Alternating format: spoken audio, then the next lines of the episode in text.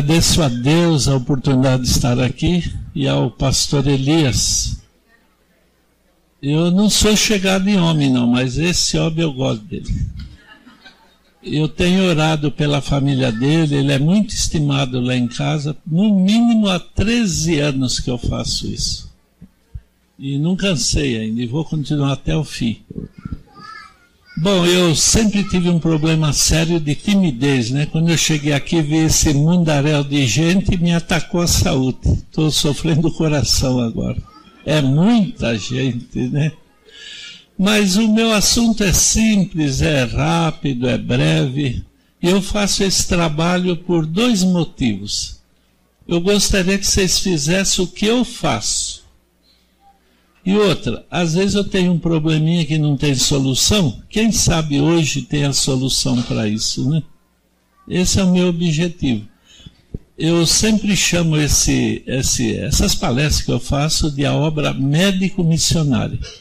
Nesse livro aqui diz que a obra adventista vai ser encerrada sobre a obra médico-missionária, é falando de doenças que o povo adventista é conhecido. Eu tenho revistas adventistas em casa de muitos anos, muito, muito, muitos anos. Algumas, como o pastor Elias falou, está úmida ainda do dilúvio. E aonde a obra adventista ela chegou, sempre foi alguém levando a mensagem de saúde. A saúde não tem preconceito, ela derruba muros, não tem essa separação entre as pessoas quando o assunto é doença porque a doença fragiliza a pessoa. E é o momento da gente chegar com a nossa mensagem.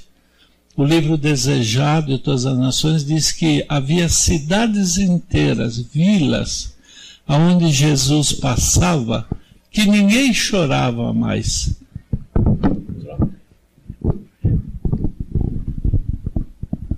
É, ninguém chorava porque Jesus curava todo mundo. Por isso que ele era um homem simpático, agradável, todo mundo gostava dele. Porque ele não era um homem de ficar criando problemas, encrenca, nada disso. E eu me espelhei nessa experiência de Jesus. Eu trabalhava numa máquina, torneiro mecânico, eu trabalhava numa ferramentaria, lá a gente só olha as peças, não olha mais nada. Até para namorar, a primeira que eu namorei, casei. Medo de ficar solteiro. Mas Deus ajudou que deu certo. Já passou cinquenta e tantos anos de casado, né? a Inês. a Inês. Essa, essa Inês é demais. Viu? Nós temos quatro filhos. Eu, com aquela timidez toda, comecei a comportar. Gente, que dificuldade se eu via duas pessoas no portão, eu já não batia. Era muita gente para mim, no mínimo um. Aí a gente sabe, vai passando o tempo, no fim a gente acaba perdendo a vergonha. E eu acabei fazendo palestra num monte de lugar, em Brasília, no Banco Central, na Receita Federal, na fui na delega, lá na Polícia Federal, mas não fui intimado não, fui convidado a fazer palestras já fui na Rede Globo umas três vezes, na Bandeirantes, na Rede Mercosul, esses canais UHF, nossa, até perdi a conta. E eu fico com vergonha, igual agora falar que estão gravando, Mamma mia que pavor. Que eu não sou fotogênico, eu só saio bem em fotos internas. Endoscopia, gente, é uma beleza, eu saio feliz da vida.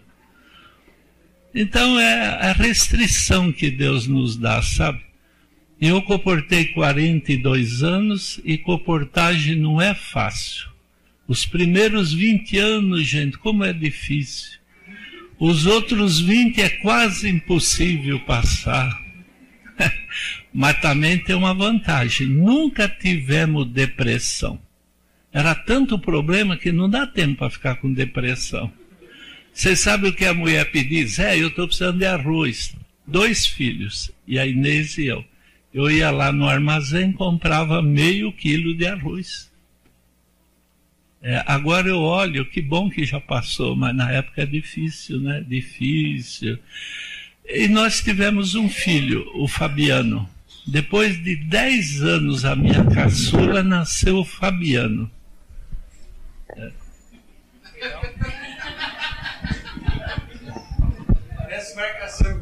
É.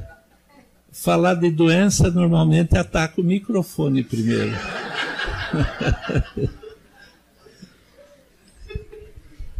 Então, aí nasceu o Fabiano de oito meses. Vocês sabem que sete meses vai, nove é o normal, oito meses é difícil escapar.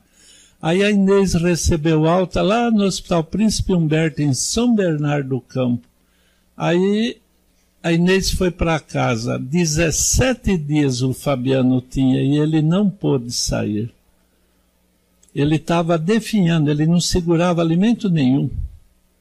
Aí a médica chamou a Inês e eu falou: oh, leva ele embora porque ele vai morrer aqui. Vocês sabem que quem morre no hospital hoje, quase 90% é as doenças que a gente pega lá, não é a que leva, é a que pega lá.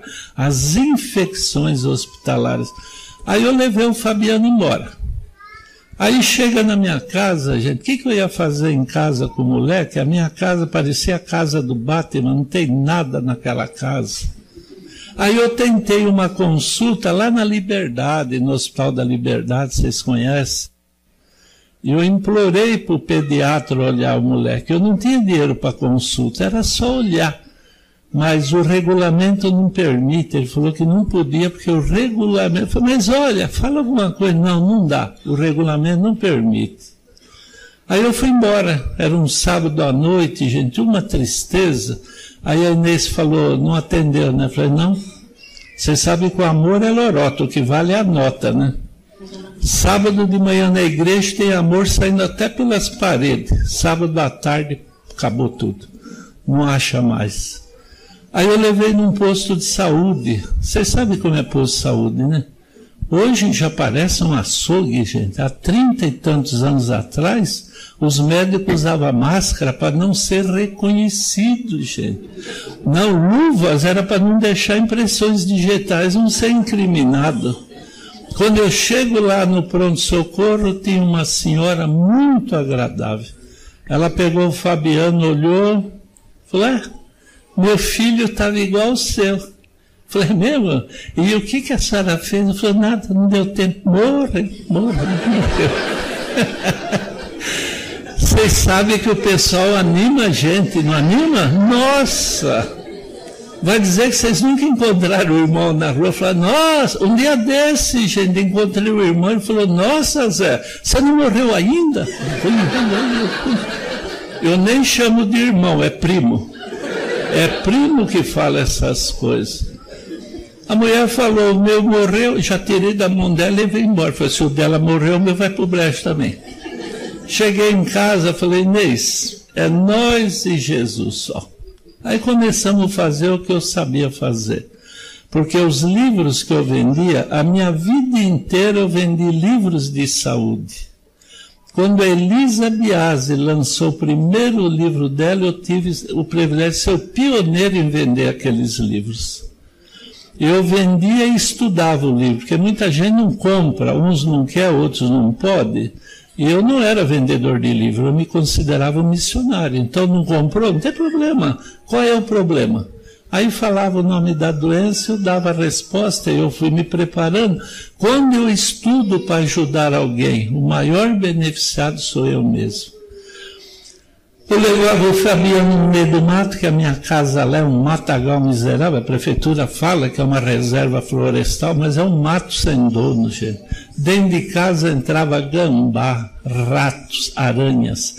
Um dia minha sogra foi me visitar, tinha três cobras na sala. Não. Eu até tirei as cobras e joguei no mato, porque eu não mato bicho nenhum. Até hoje eu estou em dúvida se eu tirei por causa da sogra ou por causa das cobras. Porque a minha sogra, gente, era um perigo aquela mulher. Eu levava o Fabiano no meio do mato, enfiava uns moranguinhos na boca dele. Vocês conhecem o morango silvestre? É o pé tudo espinhudo, baixinho. A gente puxa, sai o morango inteiro, enfiava na boca dele. A Inês dava levedo de cerveja para ele. Ela segurava o levedo assim, 17 dias de vida, desse tamanho. Segurava o levedo, ele chupava igual bala. Ele tinha fome.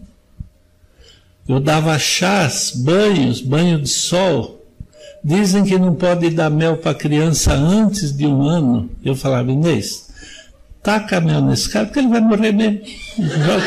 Tá, tá, tá e dava de litro. Hoje o Fabiano tem 35 anos de idade. Ele é o maior da família, uns braços desse tamanho, porque eu sempre alimentei ele com levedo e alfafa. Alfafa e levedo é cria massa muscular. É o maior da família, é o mais forte, ele é ancião da igreja, diretor dos desbravadores nunca teve sarampo, catapora, nunca teve nada. Eu agradeço a Deus a vida do Fabiano. Então eu passei a vida desse jeito. Até anotei alguns casinhos aqui. Por exemplo, quando eu cheguei no Juvevê, é uma igreja chique, gente pediram um currículo meu, parecia que eu ia tirar um empréstimo lá no Fundo Monetário Internacional, nunca vi igual, gente. Cheguei lá no sábado, um ambiente triste. Aí, na hora do anúncio, ele falou: Olha, aquela desbravadora bebeu aquela água esquisita lá no acampamento, está em estado de coma no hospital, está morrendo. E os médicos não sabem que bactéria. Bom, fizemos o culto na saída do Dr. Carlos. Ele é o esposo da Cirlande, né? E ele é delegado federal aposentado. Vocês conhecem, trabalhou na casa. Aí na porta ele falou: Zé, vamos no hospital? Na hora eu falei: Vamos. Delegado, vamos? Na hora, já estava com a minha mala na mão, gente. Eu não gosto de ir ao hospital porque o hospital não pode fazer nada. Chega lá só, oi, oi, oi, e vai embora. Ela estava na UTI, a menina. Fomos para a UTI, várias pessoas. Aí tinha uma moça de uniforme do meu lado. Eu falei, moça, o que, que você faz aqui? Ela falou, sou assistente social. Eu falei, oh, que benção. Vai falar para o médico se eu posso dar um chá para ela. Ela foi e voltou. É, ele falou que pode. Olha, dar chá na UTI, a moça toda entubada, gente. Fui lá no carro, eu peguei, que eu sempre trago plantas. Gravem esse nome. Caseária silvestres. Essa planta aumenta o sistema imunológico, que é os linfócitos T4. Eu uso em todos os casos de câncer, AIDS, herpes e a bactéria do estômago. Eu não vou perguntar, mas eu acredito que alguém aqui está, está tá tomando omeprazol, né? primeiro toma o meoprazol, depois vem o pantoprazol, depois vem o sepultorozol. Morreu, não precisa mais remédio nenhum. Não, gente, esse remédio é cancerígeno, gente, é terrível e não conserta. Usa casear entre 10 a 12 dias, aumentando o sistema imunológico, mata o H. pylori, gente. Essa bactéria provoca gastrite, a úlcera e o câncer estomacal. Aí eu pedi para a mãe da menina ir lá na cozinha, ferver, dar o chá e fomos embora. Eu fiquei a semana inteira lá no Juvevê. No outro sábado, a menina me abraça na porta da igreja. Olha que bênção, gente. E no domingo, o pai dela se batizou. Ele não gostava da igreja, ele gostava do clube. Mas acho que ele fez uma promessa que se ela sarasse, ele batizava e batizou mesmo mais uma alma ganha, né? E isso daí me causa muita alegria. Ainda ontem eu perguntei de um tal de Ricardo, eu estava em Telemaco Borba, na época do pastor Gerson. Eu não gosto de chegar atrasado, não, sabe? Eu não sou mineiro, mas não perco o trem. Eu estou lá assim olhando o quadro de aviso, a igreja ainda não estava preparada para receber o pessoal, estavam arrumando. Aí chegou uma mulher com o um moleque no colo. Aí eu cumprimentei, falei, puxa, menino bonito, qual a idade dele? Três anos. como ele chama? Ricardo. Falei, pronto. É o nome do meu filho, já me apaixonei por ele. Ele joga bola? Não.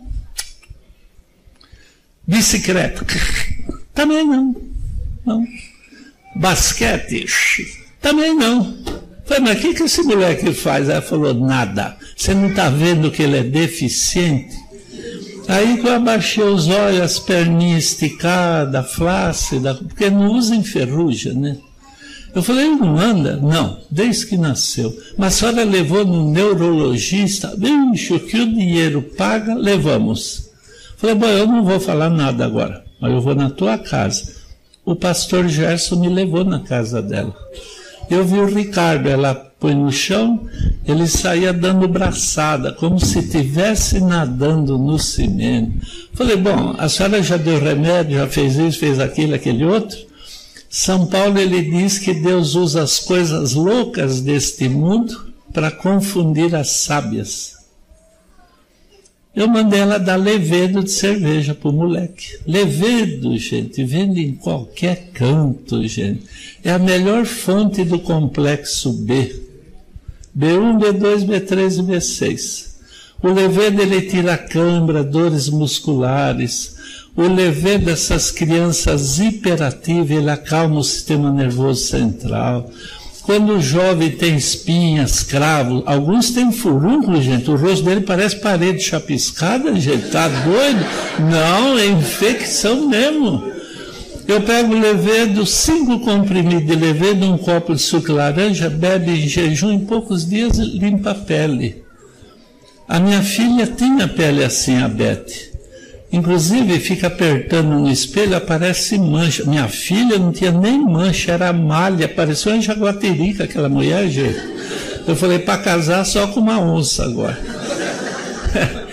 Aí eu comprava farinha de aveia, punha soro de leite, faz um creme e passa na pele. Ela tem uma pele bonita, não tem manchas. Eu nunca dei uma receita para alguém que eu não use.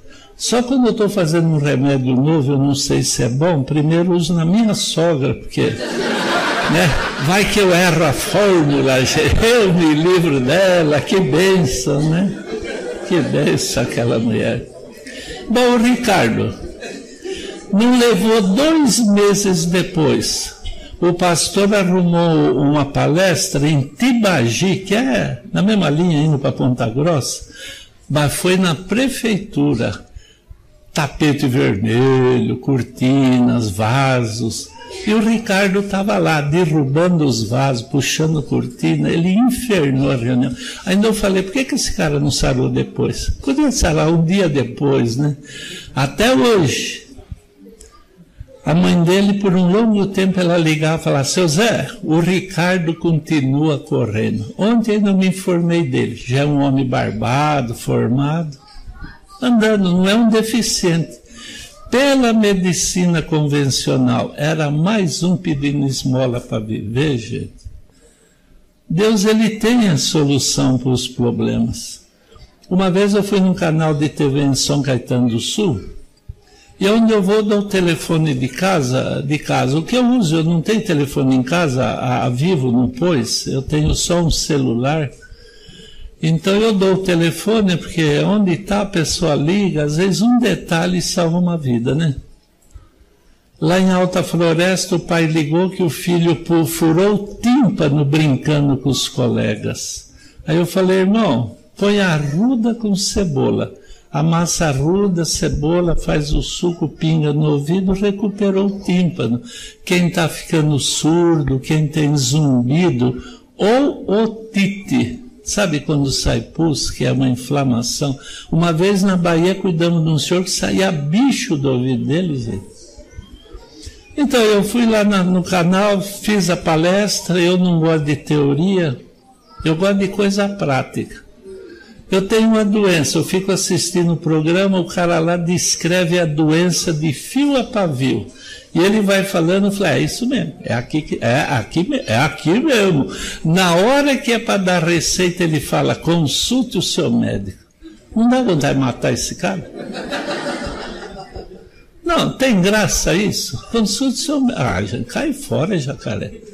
Então eu gosto da receita. Prática é essa, não teoria.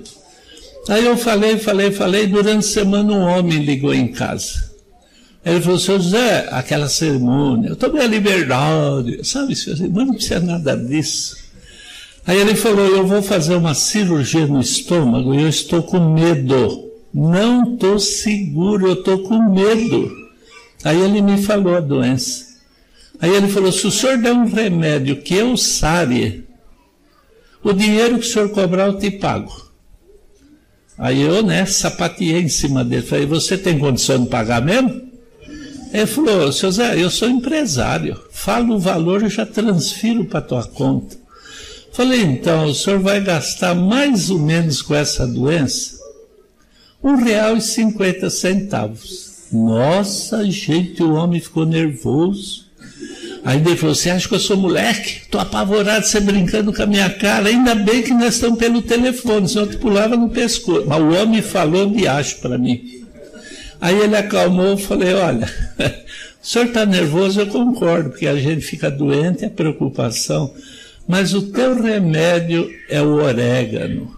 Vai no mercado, compra um saquinho de orégano, R$ 1,50. O que, que ele tinha? Hérnia de ato. Quem tem hérnia de ato, esofagite ou refluxo, gente, não precisa fazer cirurgia, gente acaba de comer meio copo de chá de orégano, porque isso é sintoma de vesícula preguiçosa. A vesícula começa a trabalhar dois ou três dias e já acabou a doença. Gente, antigamente, vocês conhecem a história do cangaço nordestino? O lampião enfiava a faca de graça. Hoje essa turma enfia a faca e ainda cobra a gente. Quer dizer que o mundo não evoluiu, foi para trás. Eles são loucos para enfiar a faca na gente? Não pode, gente. Cirurgia só no último dia de vida. Se eu vou morrer amanhã, hoje eu faço a cirurgia. Pode ser que eu fique três dias na UTI, já ganhei dois. Ah, dois dias lá, dois dias sim, já ajuda, né?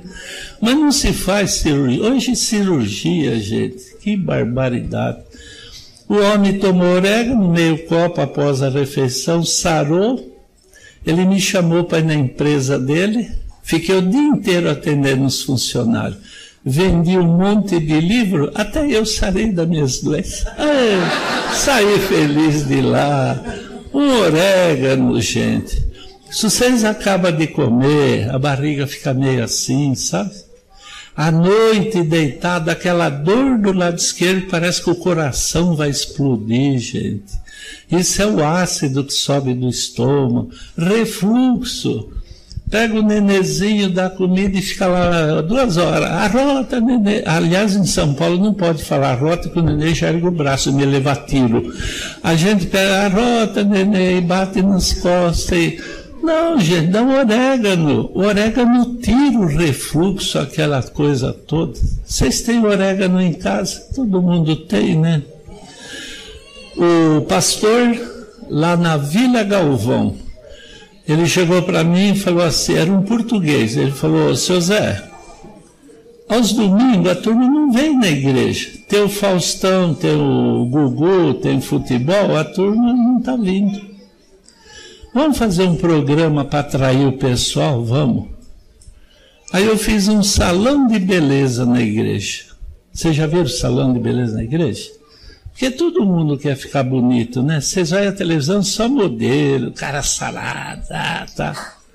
Só que é tudo uma falsa. Leva uma modelo daquela para casa. Leva, leva. Fica olhando ela se trocar para deitar, ela tira a peruca, tira os botox, tira as lentes, os cílios, tira as unhas, tira as mamas, tira os fundos. Cadê aquela mulher? Sumiu, sumiu. Por isso que a gente gosta da mulher da gente, que é original, né? Então a gente convidava o pessoal para fazer um tratamento de beleza. E o pessoal ia. Aquelas moças que o cabelo parece vassoura de barra calçado, sabe? Tudo coitada, né? Cada um tem os seus problemas, né? Micose na unha, aquelas pessoas que fedem, parece óleo diesel queimado no escapamento do ônibus, toma banho, o cheiro não sai, coisa, coisa triste. E eles iam. E a gente então dava os conselhos sobre isso. Eu pegava tomate, punha na frigideira, ele derrete. Coa, aquela água do tomate põe num vidro e passa na cabeça. Quatro dias seguidos. O tomate tira a caspa, seborreia, o cabelo para de cair, gente. Impressionante. Quem já é calvo, eu uso tomate quatro dias. Do quinto dia eu ia no mato, furava o tronco da banana, tira aquela água, parece um óleo, não sei se vocês já fizeram isso, sai é igual um óleo, né? Aí a gente passa na cabeça, o cabelo começa a brotar. Aí o jaborandi, a gente fervia, molhava, gente, até bola de bilhar fica cabeluda, gente. Nossa, não, a Bíblia fala, a falta de conhecimento é que mata o meu povo. Eu pegava um vidro de mertiolate, punha uma cabeça de alho amassada, passar na unha, quem tem micose de unha, gente, tem pessoa que fica 10, 15, 20 anos com a micose na unha. Não precisa. Aquelas pessoas com úlcera varicosa, gente, aquele curativo fedido, doído, gente. Eu já atendi pessoas há 30 anos uma ferida na perna. Aí eu mandava lavar com alecrim de jardim e põe casca de banana amassada. Em poucos dias acabou a ferida, gente. Era assim. Vocês sabem que em três meses a nossa igreja, o pastor batizou mais do que toda a Associação Paulista Leste. Não gastamos dinheiro, disse a coisa simples. Inclusive, um dia eu estava falando, chegava lá e falava, seu Zé, tem uma mulher lá na rua que quer falar com o senhor, ela não conseguiu subir a escada, tinha uma escadinha para chegar na igreja. Aí eu fui lá, tinha uma mulher deitada no chão, 170 quilos, obesidade mórbida, né, coitada? Ela nem falava, gente, respirava com dificuldade.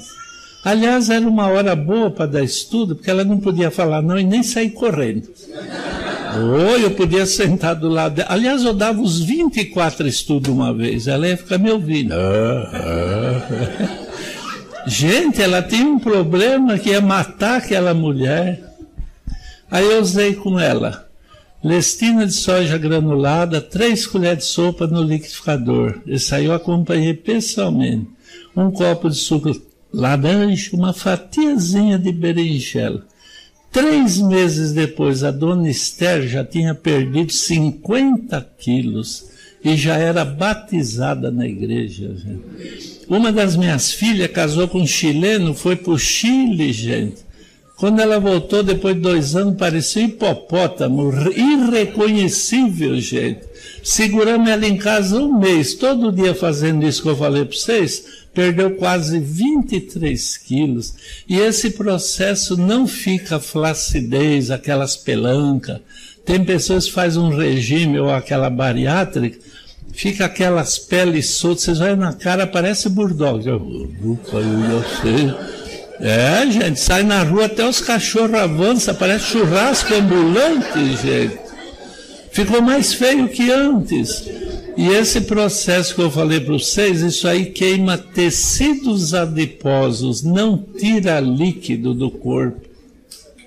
É uma coisa extraordinária. Era uma sexta-feira à noite, ligaram em casa, eu atendi. A mulher se identificou como sendo doutora Seide. Falei, pois não, doutor. Ela falou: olha, eu sou advogada, eu tenho um problema na coluna, eu não posso ficar sentado estudando os processos, não posso ficar lá diante do júri defendendo o meu constituinte, porque me acaba a coluna, não tenho forças para ficar de pé. Eu falei, é fácil, Deus vai te abençoar. Eu vou te recomendar cloreto de magnésio. Ela falou, ah, então não tem esperança. Eu falei, por quê? estou usando, não sarei. Falei, ah, como é que a senhora está usando? Ah, eles mandaram pôr num litro de água. Quando vocês compram o cloreto, é 33 gramas num saquinho. Eles mandam pôr num litro de água, põe na geladeira e todo dia uma xícara. Gente, vocês ficam 10 anos e não sara. O segredo do cloreto é uma colherzinha de chá. É um sal, né, o cloreto? Eu pego, põe na xícara um dedinho de água, mexe ele, dissolve, a gente bebe e já bebe água pura, porque o gosto é ruim. Aí eu falei para ela, doutora, no domingo era o pastor, aquele o Neumoel, lá em Tucuruvi. Eu falei, doutora, eu vou estar tá lá no Tucuruvi a partir das três da tarde. A minha palestra era das três às seis. Falou, vai lá, a senhora mora aí na Zona Norte, Santana, aquela região de São Paulo, dá um pulinho lá. Bom, eu fiz a palestra, quando eu fui me despedir, a mulher ergueu o braço. Falou, seu Zé, eu sou a Seide. Falou, oh, que bom ver a senhora. Estou aqui sentado. Não me doeu as costas. Levou o quê? Acho que não levou três meses. Eu fui na Nova Cachoeirinha, outra igreja grande lá naquela região de São Paulo. Quando eu estou subindo a escada para entrar na igreja, ela estava lá com uma outra mulher. Aí eu falei, mas a senhora aqui de novo? Falou, estou aqui. Essa é a minha mãe. Nunca mais deixei de frequentar essa igreja. Olha que bênção, gente. É, essa mensagem, gente, muda os corações das pessoas. Eu Não tem jeito.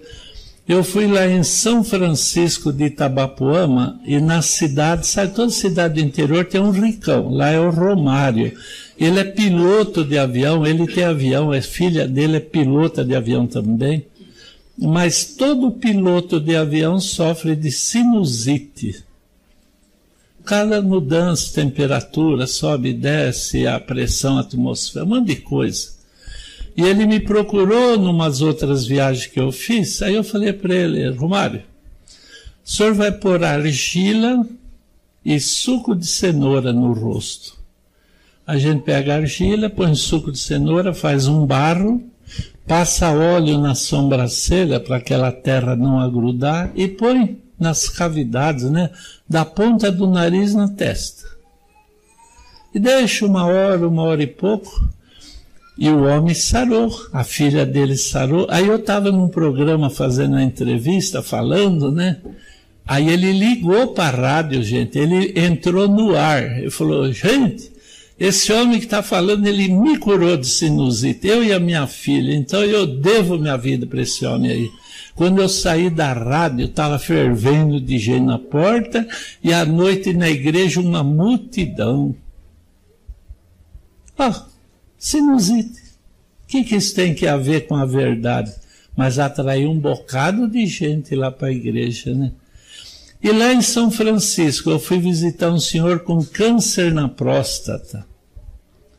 Fomos lá visitar o homem, mas, gente, ele estava deitado, uma cor de defunto, toda a, a, família do lado, todo mundo aquela cara triste, alguns chorando, parecia o velório já do homem. Aí conversamos um pouquinho, ele é dono de uma posada, bem na beira da praia, bonito lugar. Aí eu conversei e falei, ó, o senhor vai usar esse chá. Essa caseária, eu fervo um litro de água, quando a água está fervendo, eu ponho duas colheres de sopa da planta. Eu tampo, deixo esfriar, coe, e bebe frio e sem açúcar. O dia inteiro, como se fosse água, aos pouquinhos, né? Essa última viagem que eu fiz para São Francisco, aí há uns dois ou três meses atrás, eu fui lá na posada ver o homem. Cheguei lá, tinha um camarada varrendo a calçada, tirar areia. Eu falei, escuta, o fulano aí, o dono da posada, ele falou, sou eu. O senhor? Eu sarei, estou aqui. Não é uma bênção, gente. É, é a chave. Ellen White, ela diz que é a chave que abre os corações para as verdades de Deus, viu? Para as verdades de Deus. Bom, deixa eu só falar mais uma. Eu fui trabalhar no Espírito Santo, em é, Apiacá. Lá não tem adventistas, só alemães, luteranos e católicos. Aí eu cheguei lá, o pastor falou, o Gilmar Zan, que é lá da União. Estou falando que ele não está por aqui. Eu não consigo falar mal de alguém quando está perto de mim. Quando está longe, eu falo.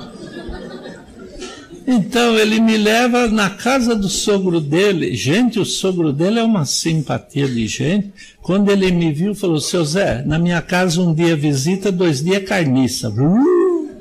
Eu ia ficar uma semana, ia apodrecer tudo. Que recepção calorosa, né? Aí ele deixou o carro de atravessado, eu não podia pôr o meu. E agora, o seguro exige que tenha uma garagem, que eu levo plantas, projetor, aparelhos, um monte de coisa. Falei, e agora? Eu estou perdido.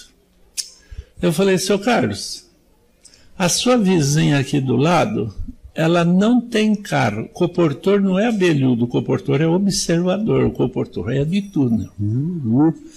Foi, eu reparei, ela não tem carro. Fala o nome dela para me guardar o carro ali.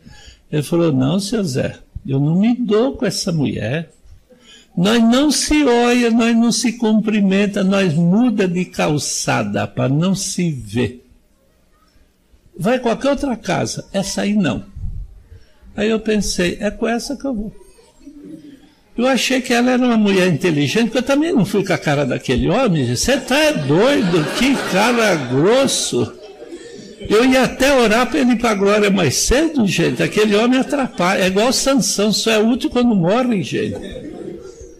Fui lá, bati palma, a mulher saiu, uma senhora distinta. Aí eu falei, olha, eu sou fitoterapeuta, vim fazer um trabalho aqui na cidade e eu não posso guardar o carro aí, o seu carro, o seu vizinho. Deixa eu guardar aqui na sua casa. Eu pago para a senhora. Os dias que eu ficar, eu te pago.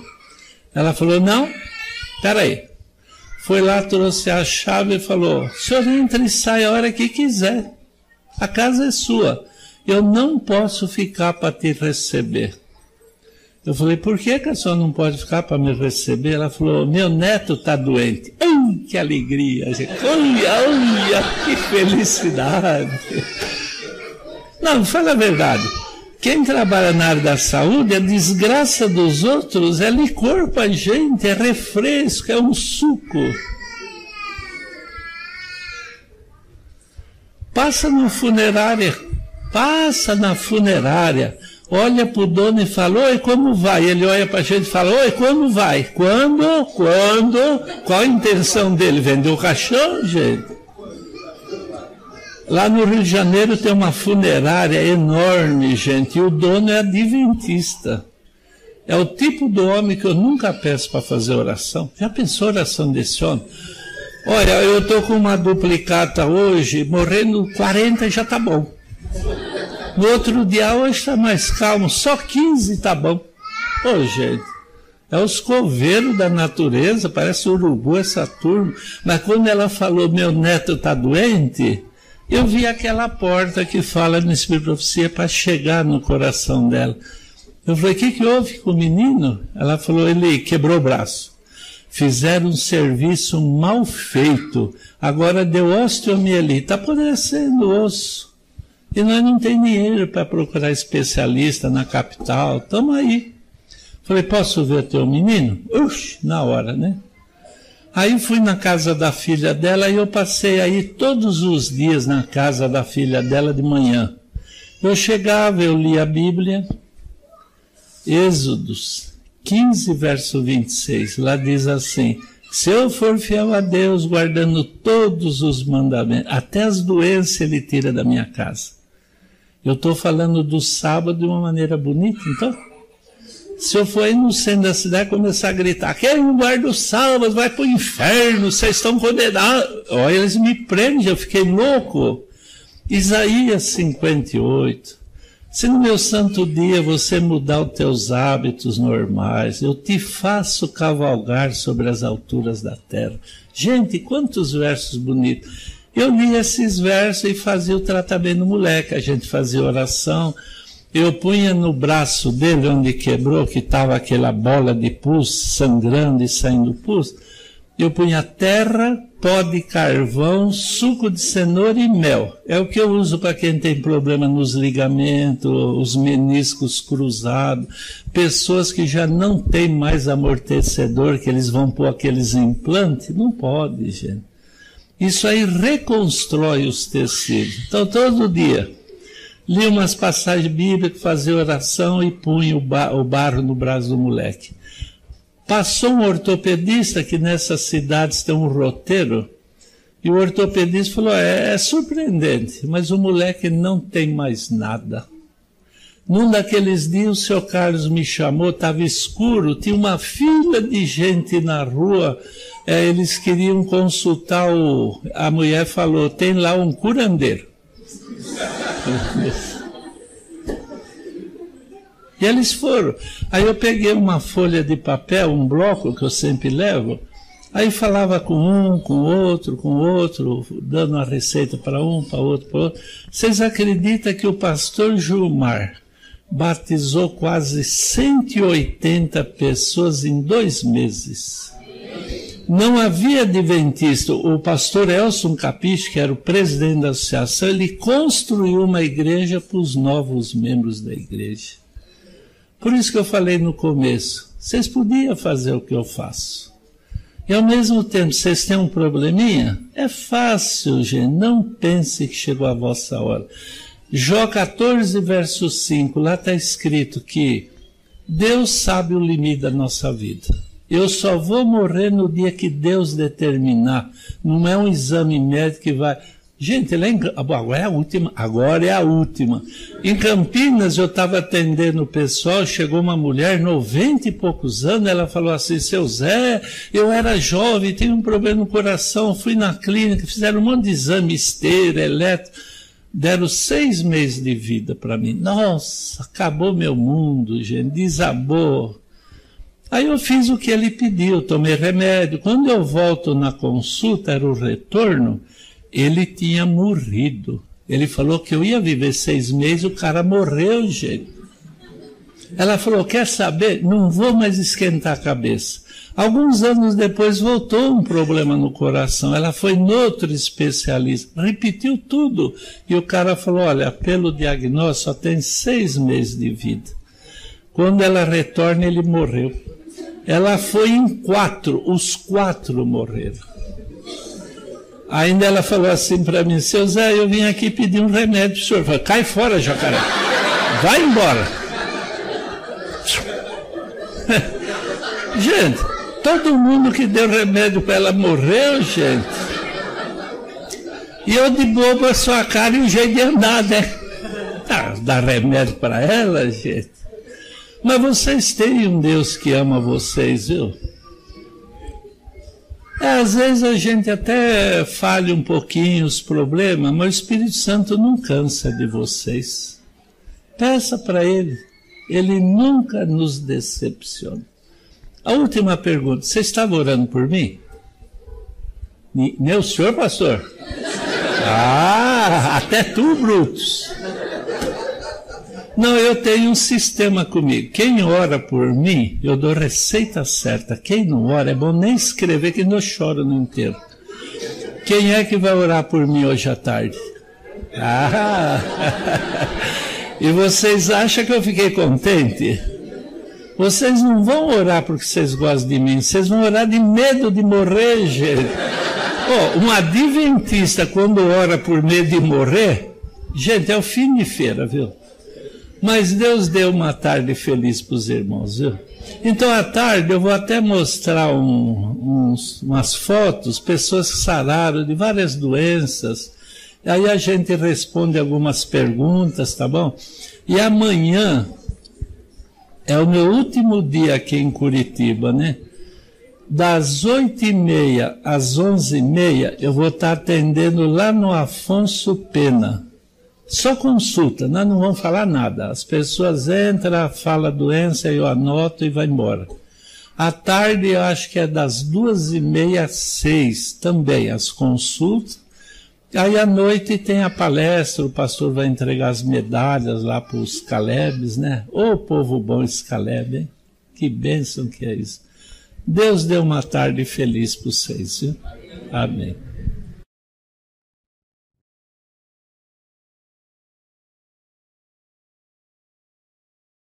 Senhor Deus, esses teus filhos são maravilhosos. Te suplico por eles, pelos seus lares, que nunca falte o pão de cada dia, eles tenham um lar feliz e que seus filhos cresçam como colunas na tua igreja. E ao pastor Elias, dê sabedoria a ele a conduzir essa grande multidão para o céu. Nos ajude a todos, em nome de Jesus. Amém.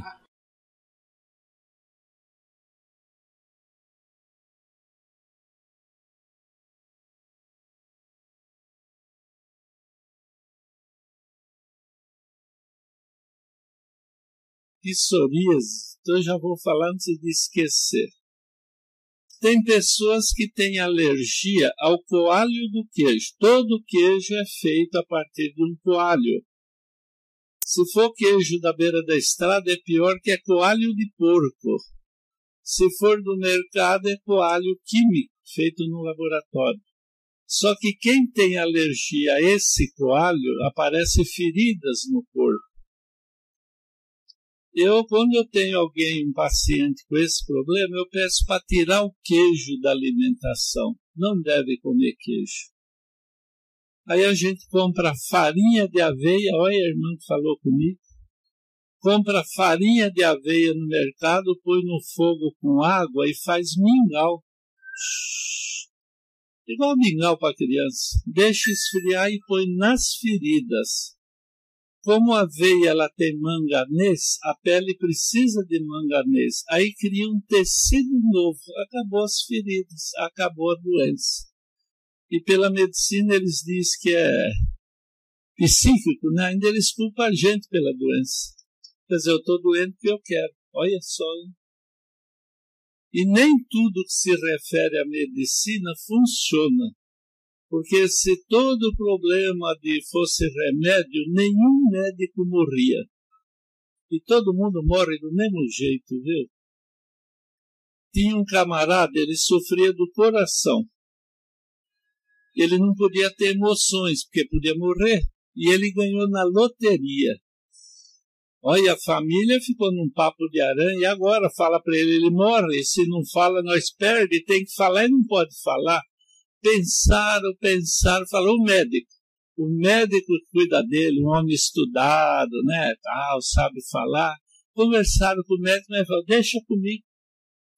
No dia combinado, reuniram lá a família, todo mundo na sala, conversaram um pouquinho, daí a pouco o médico entrou no assunto.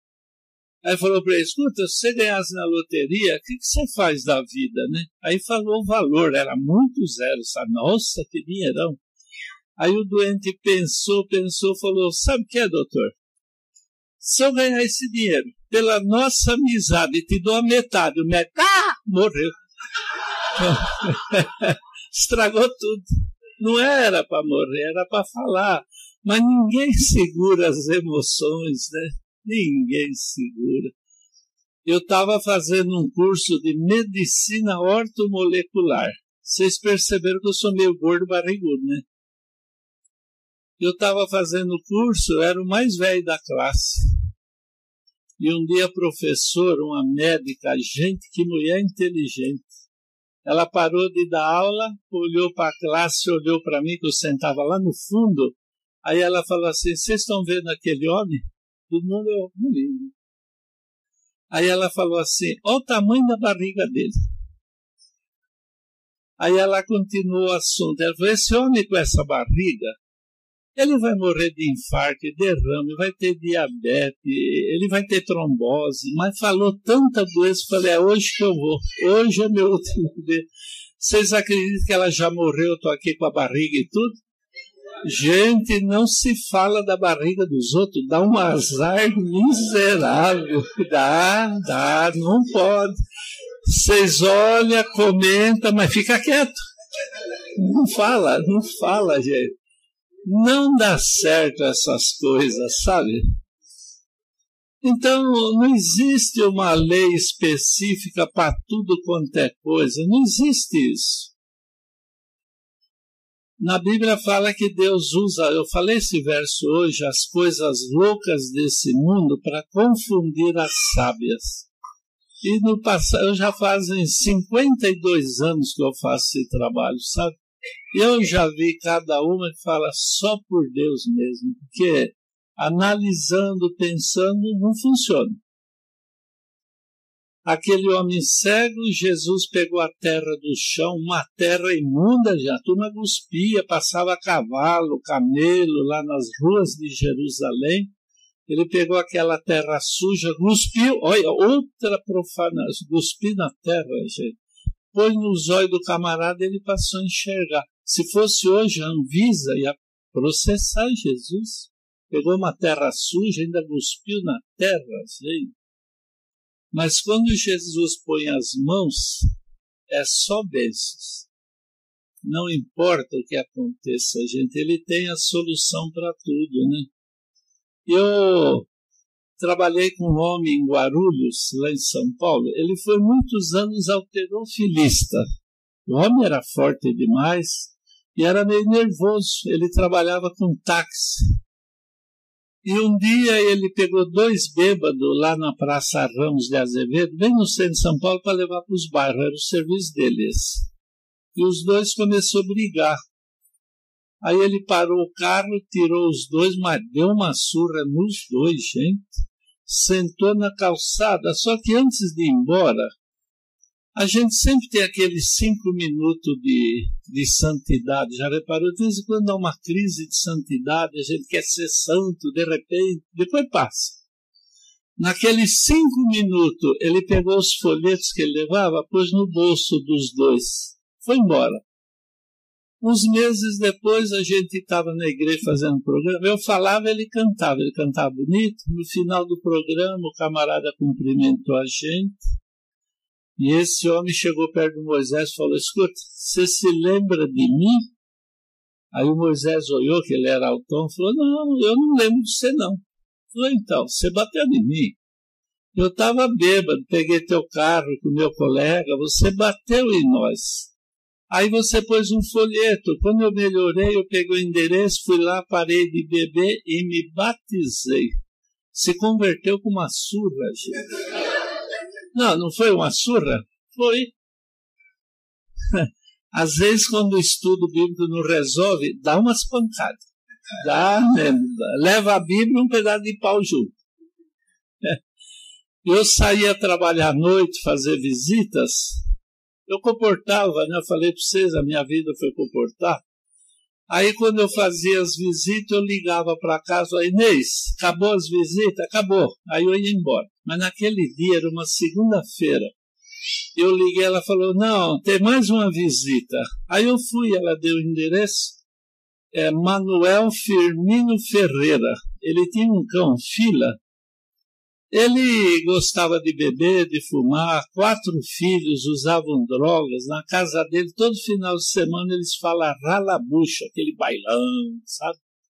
Ele não queria saber de religião. Vizinho dele é um adventista, é até o sogro do pastor Serginho, que está lá no Rio Grande do Sul agora.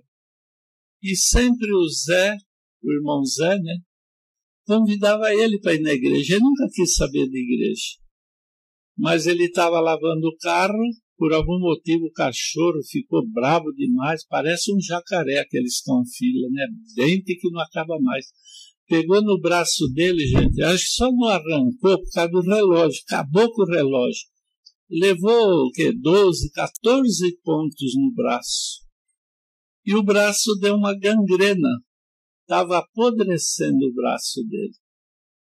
Ele desesperado, até o médico que cuidava dele é o irmão da Lucélia Santos, aquela artista da novela, né, que fez sucesso e ele arrumou um revólver para matar o médico, e o médico falou: Vou ter que amputar teu braço, não tem mais jeito. E ele, naquele desespero, abria a geladeira, punha manteiga, margarina, maionese, só para tirar a dor. O nosso irmão Zé chegou lá e falou: Manuel, tem um irmão lá na igreja que mexe com plantas, vamos chamar ele para olhar você. Foi nesse dia que eu peguei o endereço para ir. Era onze e tanto que eu cheguei na casa dele. Eu nem entrei na casa dele, fiquei na porta da sala. E estava feio o braço dele. Aí fizemos uma oração, que é o essencial. Como é que Jesus falou João 15, 5? Sem mim, nada, nada pode fazer. Aí eu fiz oração, falei, agora, dona Vera, a esposa dele, o que eu faço, ela vai fazer durante os dias, tá bom?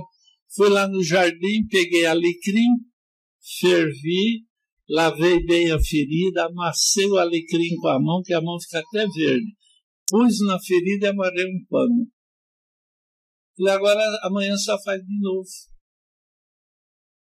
Segunda, terça, quarta, quinta-feira o Manuel recebeu alta e voltou a trabalhar, gente, com o braço perfeito. Não é um milagre de Deus? Olha, batizou ele, a esposa, quatro filhos e dois vizinhos. Olha que cachorro missionário, gente. Quem foi o missionário aí? O cachorro. Se ele não tivesse sido mordido, nunca ele ia querer estudar a Bíblia ou fazer nada. Então Deus usa as coisas. Nós fazemos tudo que a gente pode e Deus ele vai completando o nosso trabalho, né? Isso é ser cristão. Nós vivemos para falar da nossa mensagem. Né? Bom, eu gostaria de passar uns slides, mostrar umas fotos. Isso, irmão, é esse mesmo. Bem que eu elogiei esse sonoplasta, o cara é joia, gente. Não dá para vocês verem, né?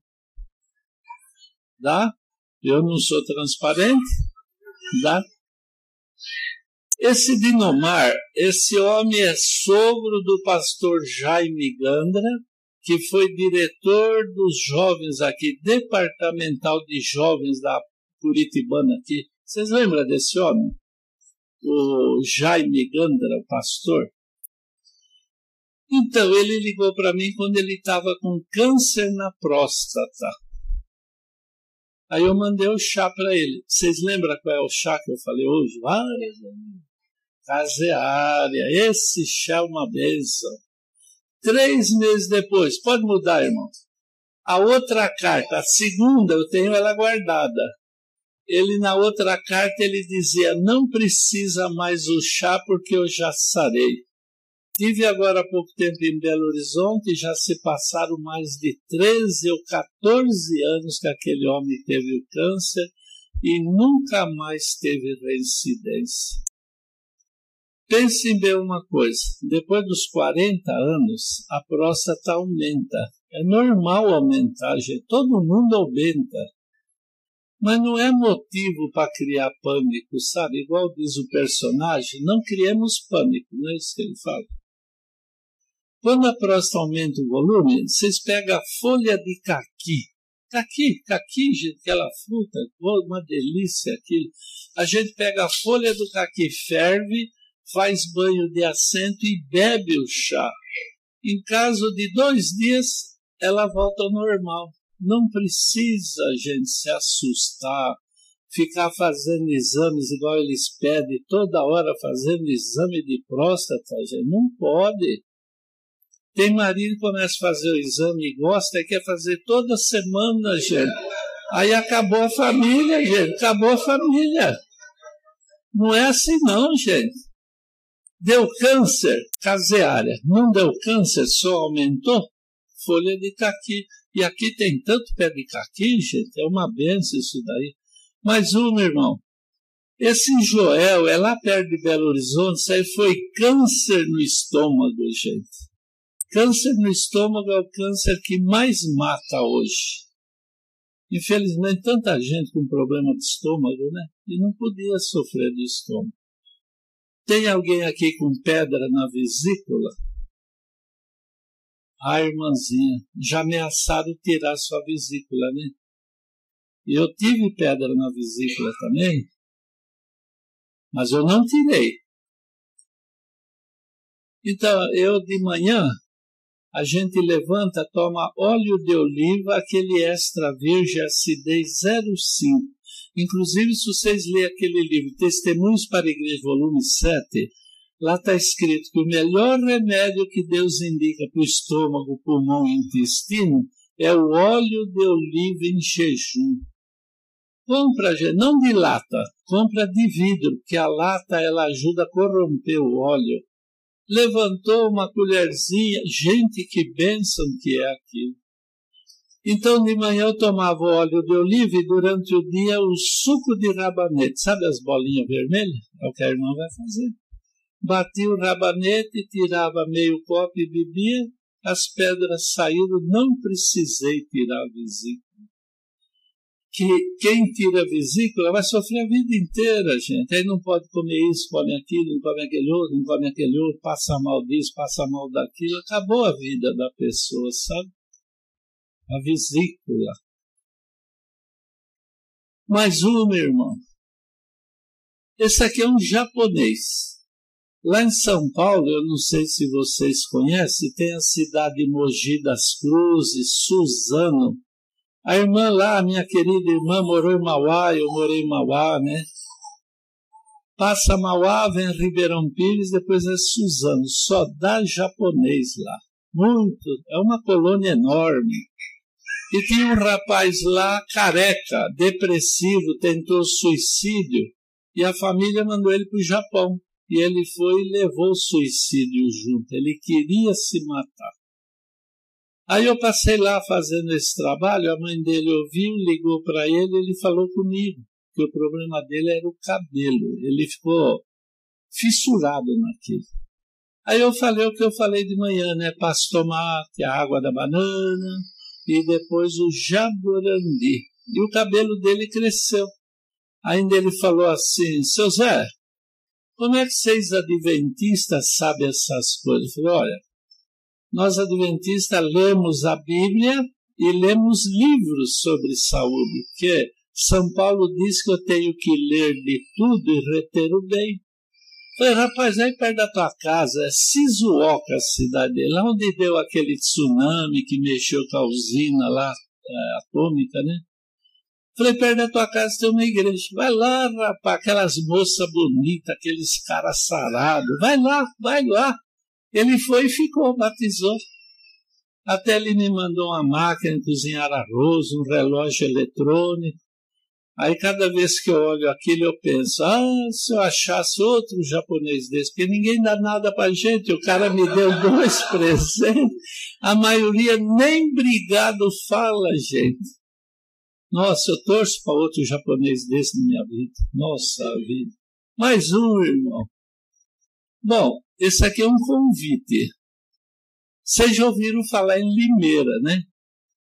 A terra da laranja, uma cidade bonita, só que hoje não tem mais laranja. Lá eles vivem de bijuterias. Eu moro em Arthur Nogueira, era muita laranja, hoje só tem cana, só canaviais, estão destruindo as frutas. Mas teve uma conferência com o pastor Bulhon, Aí o pastor Estina, que era o responsável, falou para o Bulhão que eu ia uma semana antes, né? Aí o Bulhão falou que não precisava, que ele já tem o público dele. Aí o Estina falou, irmão Zé, não precisa vir. Aí eu não fui. Só que o pastor Bulhão, ele não é conferencista. Ele é um homem de fazer aquelas reavivamentos. Olha, o homem fala bonito, gente. Eu tenho o CD dele que eu escuto 500 vezes o mesmo sermão e não cansa. É uma bênção de Deus. Mas ele não é o homem para catar o leão na rua. Ele é o homem para tirar foto com o pé em cima do leão morto. É o jeito, cada um tem a sua especialidade. A dele não é catar gente interessada. Uma semana fracassou.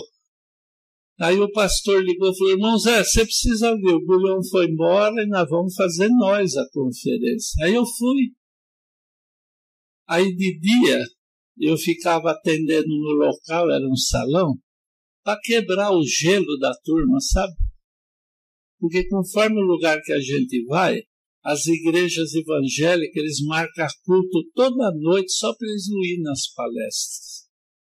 Agora de dia eles vão. À noite eu fazia a palestra, como eu estou falando com os irmãos, e de dia né, dava consulta. Aí a Rede Globo me convidou no jornal do meio-dia. Aí o pastor me levou lá. Olha eu na Globo, hein, gente? Olha eu, olha eu, gente, na fita. Bom, cheguei lá, meio-dia. Começou o programa, o jornal. O jornalista abriu o programa assim. Senhor José Ferrer a população limeirense está feliz com a tua presença. Vocês estão dando receita de graça, não cobra nada, não fala em religião. O povo está feliz. Mas o que, que você acha do padre Maurício aí da cidade? Ixi. Eu sabia que tinha um padre, mas não sabia que era o Maurício, porque toda cidade tem um padre, né? Aquele livro que eu mostrei para vocês de manhã, Eventos Finais, lá diz assim: Deus tem as suas joias preciosas em todas as igrejas. Nós não temos o direito de maltratar, zombar, ficar zombando. Não pode, gente. Na verdade, os filhos de Deus, a maior parte ainda está lá fora. Jesus nunca zombou de ninguém. Vocês viram Jesus maltratando? Não, gente. Nós adventistas amamos todas as pessoas. Quando ele falou, o que você acha do padre Maurício? Porque como ele é jornalista, todo jornalista tem é parentesco com urubu. Porque notícia para dar ibope tem que ter cadáver, sangue, ou então gente sem roupa. É verdade ou não é? Eu olho na banca de jornal, o avião caiu, só morreu 30. Nem vou ler. Se morreu 400, 500, aí vale a pena. Olha, 400. Não, vocês viram como a gente fica sanguinário vendo essas coisas? Por isso que o salmista fala que eu tenho que fechar os meus olhos para os crimes de sangue. Adianta eu às seis horas da tarde lá olhando que o outro matou o cara com seis facadas. O que, que eu vou ganhar com isso, gente?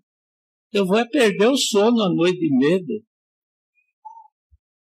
Bom, o que, que você acha do padre Maurício? falei, mas que homem extraordinário. Nossa, que benção esse homem. Eu lamento só ter um padre Maurício. Se tivesse dois, até eu vinha morar aqui. Aí ele já cortou o assunto, que não é o que ele queria. Ele queria que eu falasse mal para o padre retrucar e audiência, né? Bom, fiquei 15 minutos lá respondendo perguntas, o pessoal ligava. Terminou meu tempo, eu disse, quando eu chego na porta do estúdio, o padre Maurício estava lá. Gente, um baita do negão, o cara tinha mais de dois metros de altura. Vocês veem, eu peso 104 quilos. Vocês veem que eu não tenho tanquinho, é máquina de lavar é industrial, olha. Gente, o cara me abraçou, me erguia do chão e me encostou a cara na minha cara e falou: Você vai na minha igreja? Falei: Eu vou, padre, eu vou. Esse é o convite que ele fez. Esse convite é o do padre Maurício. Ele fez pilhas, distribuiu na cidade, eu ia na hora da missa. Ele não celebrava a missa, ele ficava lá perto de mim, eu ia falando, aí ele falava: vai lá, gente, eu recomendo, gente, é gente boa, Eles pode ir, pode ir, gente. E o povo foi. Batizou tantos que a associação teve que comprar um prédiozinho para abrigar os batizados. E se eu tivesse falado mal do padre, ele ia falar mal de nós. Não, não vai lá não, é, vai não. Pronto, acabou a conferência. Então a gente só tem a ganhar tratando as outras pessoas com bondade. Né? Igual numa igreja que eu ia todos os domingos, eu nunca discuto religião. Nossa, gente, não abro a boca para discutir. Mas um dia o padre falou: É, Zé, vocês adventistas não acreditam no purgatório, né? Falei, é, padre, não é precisar falar sobre isso. Falou, não, eu vou te provar que tem purgatório na Igreja Católica. Eu falei, puxa, agora eu não vou poder ficar quieto, nós vamos discutir. Acabou o nosso trabalho aqui. Eu fiquei com uma dose. Aquela semana, o que eu li na Bíblia sobre o purgatório, gente, domingo eu estava preparado para o purgatório. Fui lá, Fiz a palestra, quando acabou eu saía junto com o padre, ele fechou a porta, aí ele deu um assobio. Gente, veio um baita de um cachorro e falou, Zé, só tem pulga essa porcaria, é o único purgatório que eu conheço. Eu achei que era um assunto teológico, era o cachorro purguento dele. Vocês acreditam que quando eu me despedi dele, que eu mudei para Piraju, que a gente ia começar uma igreja lá, ele comprou flanelógrafo, projetores, comprou livro, me levou na casa paroquial, me mostrou, ele fez uma barraca com um banco, falou, Zé, Aqui eu falo da Bíblia, da volta de Jesus. Lá eu não posso porque eu sou empregado, eu tenho que seguir um roteiro. Eu sei que no dia da volta de Jesus eu vou encontrar o padre Zimmermann. Gente boa, gente, como são boas essas pessoas. Né? Mais um, irmão, vamos lá. Aquele ali é o pastor Caleb, eu conheci esse homem na cidade de Linhares, no Espírito Santo. A última vez que eu falei com ele, ele estava em Juiz de Fora, Minas. Aquela grandona é a dona Dirce, que é sogra do meu filho. Aquela da esquerda lá, olhando aqui para lá, é uma professora deu nódulos nas cordas vocais, porque a mulher ela tem as cordas vocais mais sensíveis, né? a voz aguda. E depois tem outra. A mulher também fala demais, gente. Cria calo, nódulos nas cordas vocais. É verdade, é verdade. Eu tenho quatro filhos, dois homens e duas mulheres. Os homens falam mais rápido, a menina demora mais, só que quando ela começa, nunca mais para de falar. Então é, é comum aparecer nódulos nas cordas vocais. E essa professora ia fazer cirurgia, foi quando eu cheguei. Graças a Deus ela não fez cirurgia. Eu peguei tansagem. É tansagem, gente? Qualquer terreno vazio, tá jogado na rua. Aí eu fervi o chá, dava para ela beber e um pouco põe na terra e põe no pescoço, aqui onde estão as amígdalas, não operou. Perfeito. Igual agora está dando uma crise de cachumba, não sei se aqui deu, lá em São Paulo deu. Deu em jogador de bola, um monte de gente. Então, da cachumba tem que segurar uma semana na cama, não pode se mexer, porque o moleque vai ter sequelas. Eu pego a tansagem, põe na terra, faz o barro e põe aqui embaixo da orelha, aonde é as parótidas, que é a, a, a grânula que incha na cachumba. Meia hora acabou a cachumba. Sem drama, sem despesa, sem apavoramento nenhum, né? Aquela menina, irmão, pode mudar de novo. Essa menina, aluna da escola lá, a dona Dirce era diretora e o pastor Paulo Barbosa, que era sogro do meu filho, que faleceu agora uns meses atrás, ele era o pastor da escola. Ela ia na escola mancando e foi, depois de muleta, carrinho de roda, depois vinha o monitor pegar ela para pôr no carro e pôr na escola. Vai no banheiro, leva no colo. Parou de ir na escola. Aí a mãe dela pediu para que eu fosse na casa deles, eu fui. O que, que eu fiz com a menina? Primeira oração, senão não adianta nada. Eu pegava terra, pó de carvão, suco de cenoura e mel. Lembra que eu contei hoje lá do Gustavo, moleque?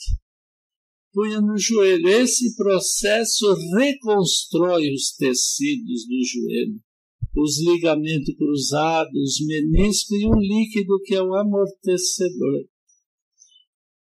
Essa foto foi tirada no dia que ela voltou para a escola e ela deu uns pulos lá no púlpito mostrando que ela estava bem. E sabe que por causa dessa menina, me chamaram para ir na loja maçônica, na primeira igreja presbiteriana, lá de Linhares, e na pastoral da saúde da Igreja Católica. Gente, a igreja fervia de pessoas. Porque essa cidade do interior, a gente conhece até os cachorros dos vizinhos, né? E uma notícia dessa corre. E essa menina serviu para divulgar a mensagem para um bocado de gente, viu? Aquele ali sou eu, na igreja de Mauá. Ah, não precisa ficar com vergonha, não. Meu era um pãozão, fala a verdade. Hoje eu já sou uma broa embolorada, estou quase para ser jogado fora. Mas na época, gente, vocês estão olhando que eu, não, eu usava óculos? Eu usava óculos, gente. E quando a gente usa óculos e é jovem, quando fica velho, vai usar binóculo, telescópio, aquelas lentes de meio metro, gente. Quatro cenouras, uma folha de mostarda, levanta, passa na centrífuga e bebe. Fortalece o nervo óptico, quem tem astigmatismo, miopia e a hipermetropia, gente. Gente, um óculos hoje está mais de 800, 900, mil reais, daí para frente. Compra uma centrífuga, gente, 100 reais, compensa. Bom, essa mulher, ela veio dos Estados Unidos me procurando ela tinha fibromialgia. Vocês conhecem alguém com fibromialgia? Falaram que tem cura? Eles falam assim: se acostuma que você vai. Olha, acostumar com a doença, gente, você está doido. Então, o que, que eu fiz com essa mulher? Primeiro, a oração, que é Jesus que faz as coisas. 100 ml de álcool de cereais. É que a Zenon vai fazer, hein? 100 ml de álcool de cereais. 100. Nesse 100 ml eu ponho uma cabeça de alho. Eu tiro a pele, eu amasso e ponho dentro do álcool.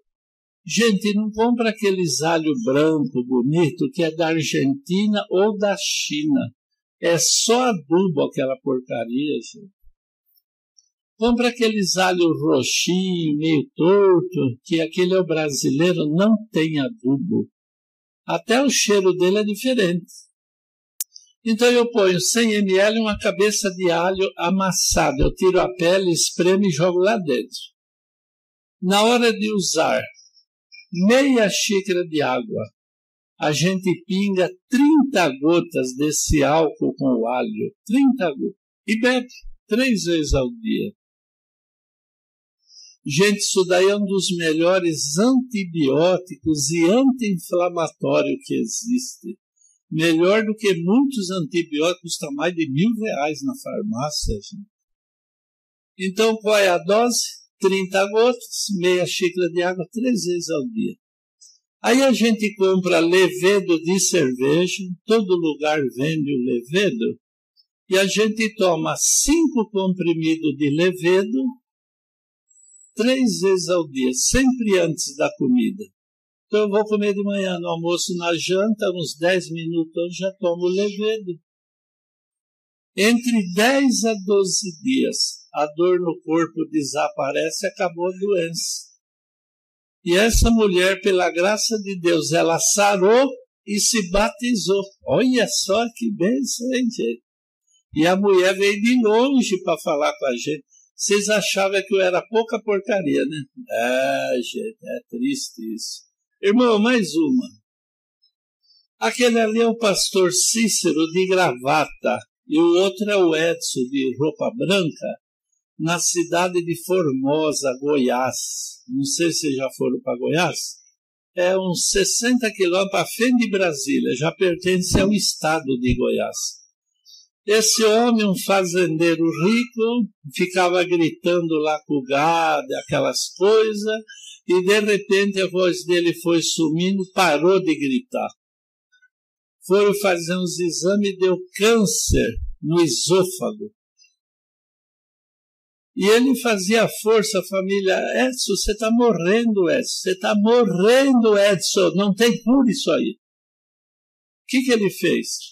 foi na igreja adventista, pediu para o pastor Cícero orar por ele. Olha que ideia, gente, só pelo Espírito Santo né, acontece isso. Ficou doente, foi lá na igreja adventista. Ele não era adventista. Aí o pastor orou por ele e falou: Vou te fazer outra. Vou ligar para o meu amigo em São Paulo e vai te mandar um chá. Aí mandei. Vai ao chá? Caseária Silvestres. Essa visita que eu fiz para o Edson, ele já estava bom, não tinha mais o câncer, continuou rico com o gado dele. Aonde eu ia lá naquela região, ele ia junto, ia na igreja, ele cantava, aquela alegria de quem começou a viver de novo. Gente, no Espírito Profecia diz assim: vocês, vocês, todos, vocês são a mão ajudadora de Deus, gente. Vocês já pensaram que privilégio, que responsabilidade.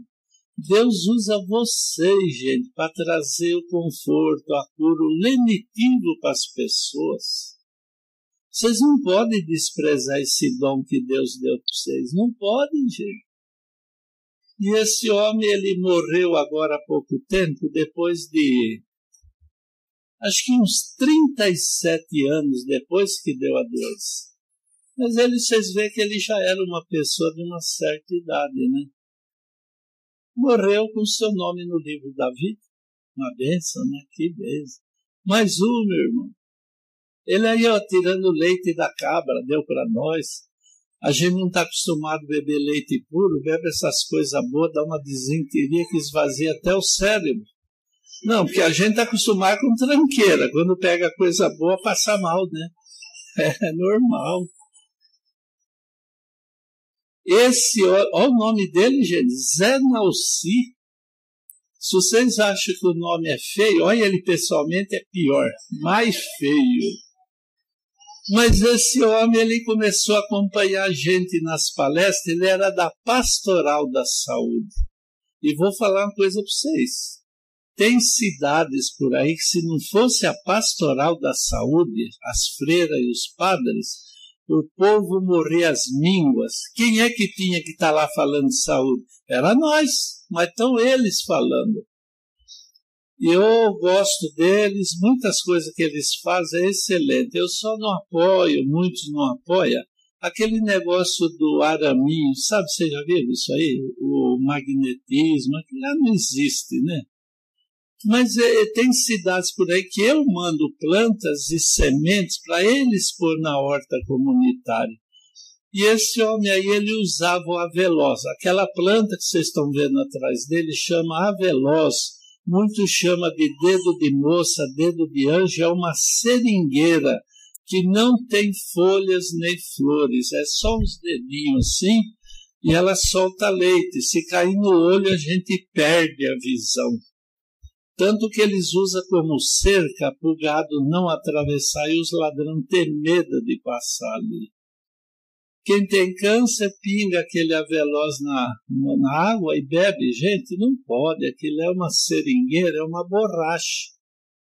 O máximo que vai fazer emborracha o estômago do cara, ele morre com o estômago sem ferrugem nenhum, né? Porque está emborrachado, protege do ferrugem. No desespero, o pessoal faz qualquer coisa, né? E hoje ele trabalha o mesmo trabalho que a gente faz. É um membro da igreja adventista. Pode mudar, irmão. Essa mulher, ela chama Doutora Helena Nogueira de Farias. Eu estava em Brasília trabalhando, já há muitos anos que eu tenho ido para lá, sabe? E um dia eu estou fazendo uma palestra na igreja do PSUL, mil e tantas pessoas. E ela entrou pela igreja, chicosa, a turma fala, vixe, é madame, né? Madame, madame. Entrou, segurou no púlpito, gente, nem precisava falar doença, mal de parto. Aí ela falou assim: Seu Zé, me ajuda, seu Zé, eu estou morrendo, seu Zé. E eu por dentro pensei: Eu também estou morrendo, mulher. Todos nós estamos morrendo, mulher. Ela falou: ah, Não tem mais força para abrir o carro.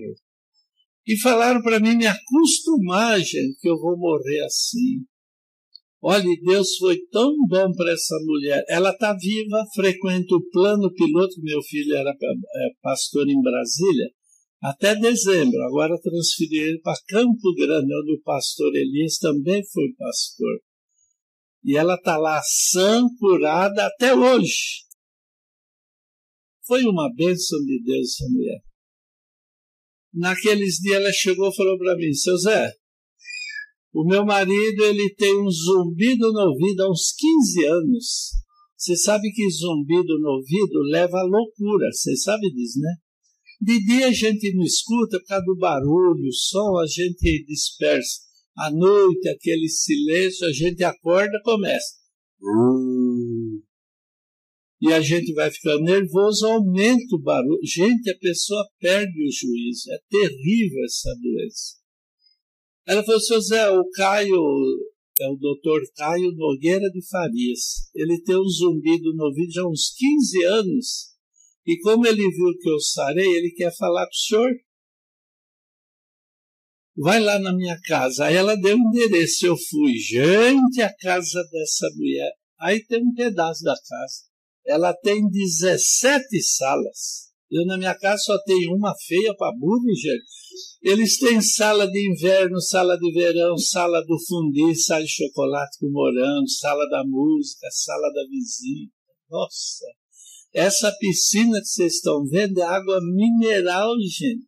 Eu nem compro para não gastar aquelas peças por na piscina, gente. Olha onde vai o nosso dinheiro, gente.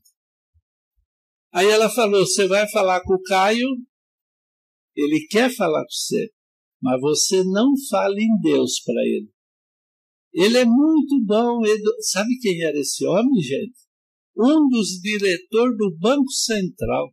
Imagina o salário que esse homem ganha no mês, eu não ganhei a vida inteira, fora o que sai por fora, você sabe. É o que sai por fora é o que mais rende, né? Ah, você não fala em Deus para ele. Não fala, senão ele te põe para fora de casa. Ele é muito educado. Ele ouve falar em Deus, ponto. Ele se transtorna. Aí eu fui sabendo disso. Ele me atendeu. Nossa, o homem é educado, gente garrafa de uísque, cigarrão, tal. Conversamos, um papo agradável ele tem. Aí ele entrou no assunto, ele falou, seu Zé, você sabe porque você veio aqui, né? Eu falei, eu sei. Então, você curou a minha mulher. Eu acho que você pode me curar também. Fui eu que curei a mulher dele? Se eu tivesse poder, gente, eu era bonito, jovem, rico, eu vinha de BMW aqui na igreja. Ele falou assim: eu não podia ficar quieto. Vocês lembram de uma história do Herodes, Num dia de sol? Ele pôs uma roupa dourada, está lá no livro de Atos. Pôs uma roupa dourada, ele desfilava para o povo, todo mundo: olha, é um Deus, é um Deus. Morreu comido de bichos, o cara apodreceu na hora, uma morte horrível. Quando ele falou, você curou minha mulher, eu não podia ficar quieto. Eu falei para ele, doutor, não fui eu que curou tua mulher. Aí eu comecei a falar e não parei mais, porque senão ele ia me pôr para fora. Eu falei, existe um Deus no céu. Aí comecei a falar de Adão e Eva, o, o povo que Deus criou. Eu falei, olha, o senhor, o senhor é um homem abençoado, o serviço senhor sorteio eu invejo, o senhor não tem problemas. O senhor tem o que o senhor quer, o senhor viaja, tem um monte de empregado. E falei, falei, falei. Eu falei, é esse Deus que curou a tua esposa e vai curar o senhor também. Eu vou usar arruda e cebola. Vocês têm arruda em casa? A maioria tem. Cebola vocês têm em casa? Tem, todo mundo tem cebola em casa. Eu amasso arruda, amasso cebola, mistura, pinga no ouvido. Quem está ficando surdo, quem tem zumbido ou inflamações, até eu falei de manhã, pinga, gente, no ouvido, em poucos dias acabou o problema. Aí ele olhou para mim e falou: E você quer que eu acredite nisso? Eu falei, doutor, eu vou fazer uma aposta com o senhor. Eu estendi a mão e falei: se em dois dias o senhor sarar, o senhor vai na igreja onde eu estou? Ele falou: eu vou. Aí eu virei as costas e fui embora. Eu também não fiz oração, que já era abusar da sorte, né? Os olhos, Se falasse em Deus, olha, punha para fora, se eu faço uma oração, ele manda me queimar em praça pública. Virei as costas, saí na sexta-feira ele liga para a casa do pastor e fala assim: Pastor, fala para o seu Zé que eu sou obrigado a ir na igreja amanhã, perdi a aposta. Hoje toda a família é adventista. Eu não discuti, não entrei em princípios, não, nada, gente. Levamos ajuda para ele. Vocês são a mão ajudadora de Deus, gente. Não pode esquecer isso. Sabe? Mais uma, irmão. Bom, Oi, pode falar, irmão.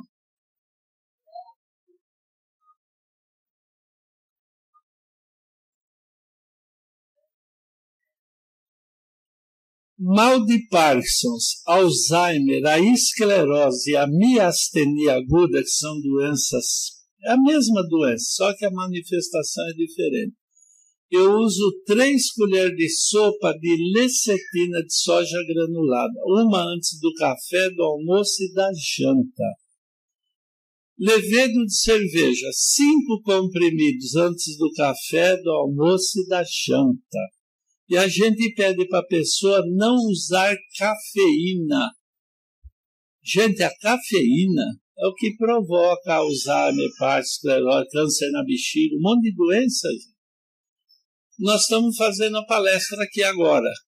Quando der o pôr do sol, vocês passam aí nas lanchonetes, vocês vão ver os irmãos com Coca-Cola.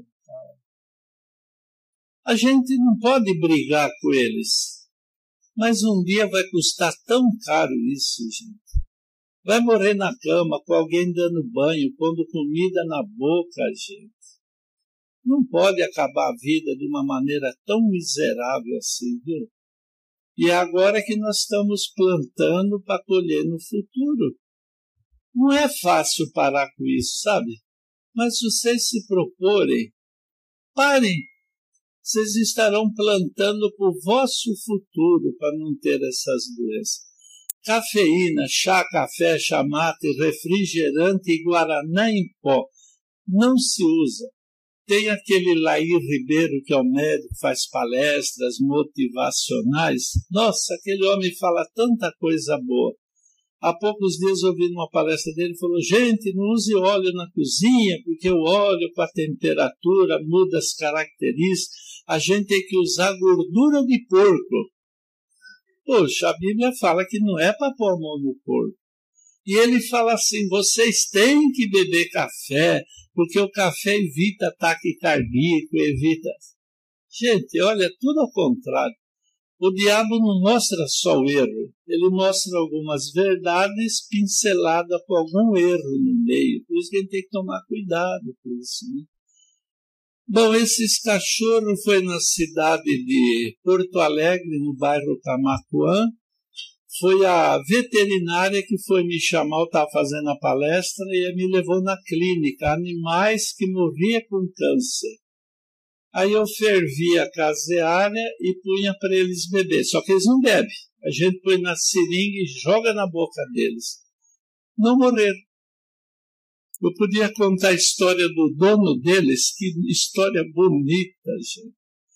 Quando eu atendo um cachorro com parvovirose. Já viu parvovirose? Começa a sangrar o intestino, as perninhas amolecem, está morto. Seis meses depois, se vocês põem um cachorro ali, vai morrer da mesma doença, porque é um vírus que fica no cimento, gente, é uma praga. Eu dou carvão. Pego o carvão ativado, põe na água e joga na boca deles, não morre nenhum. Nenhum veterinário consegue salvar a vida de um cachorro com parvovirose. A gente usa o carvão, não perde nenhuma benção. Né? Irmão, pode mudar para o outro da, da história aí. As plantas. Então, a minha filha tinha manchas na pele de ficar apertando espinha. Eu usava farinha de aveia com soro de leite. Soro de leite, vocês pegam o leite, põe no fogo, quando está quente, pinga limão e ele coalha. Aquela água em cima é o soro. Se vocês for no mercado comprar bebida láctea, bebida láctea é o soro que era para jogar fora. Alguém teve a ideia de pôr alguma mistura e vende como sendo iogurte. Eu ponho esse soro na farinha, faz um creme e passa na pele. Gente, fica impecável a pele. Viu? Oi? Labirintite? O senhor tem labirintite?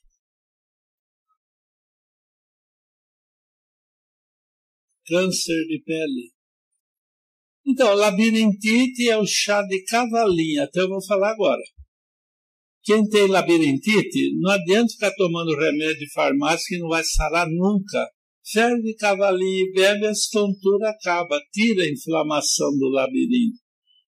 Câncer de pele, eu já tive duas vezes bater sol na cara do lado esquerdo, que é o carro, né?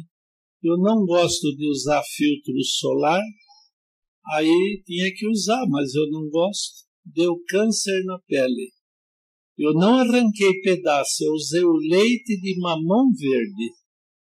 Tiro mamão do pé, sai aquele leite. Aí põe na ferida, vai formar outra ferida. Quando a casca sai, o câncer sai junto com a casca. O senhor ia falar, irmão? Do quê? Furúnculo? Não, o furúnculo é como eu falei de manhã, um copo de suco laranja e cinco comprimidos de levedo é depurativo, ele limpa o sangue, espinhas, cravos, furuncos. Né? E o irmão bursite. E o irmão lá? Áfita. É, um suco de laranja, um copo e cinco comprimidos de levedo é o melhor depurativo que tem. Irmãos, quem tem problema na coluna, a moça, fala, irmão.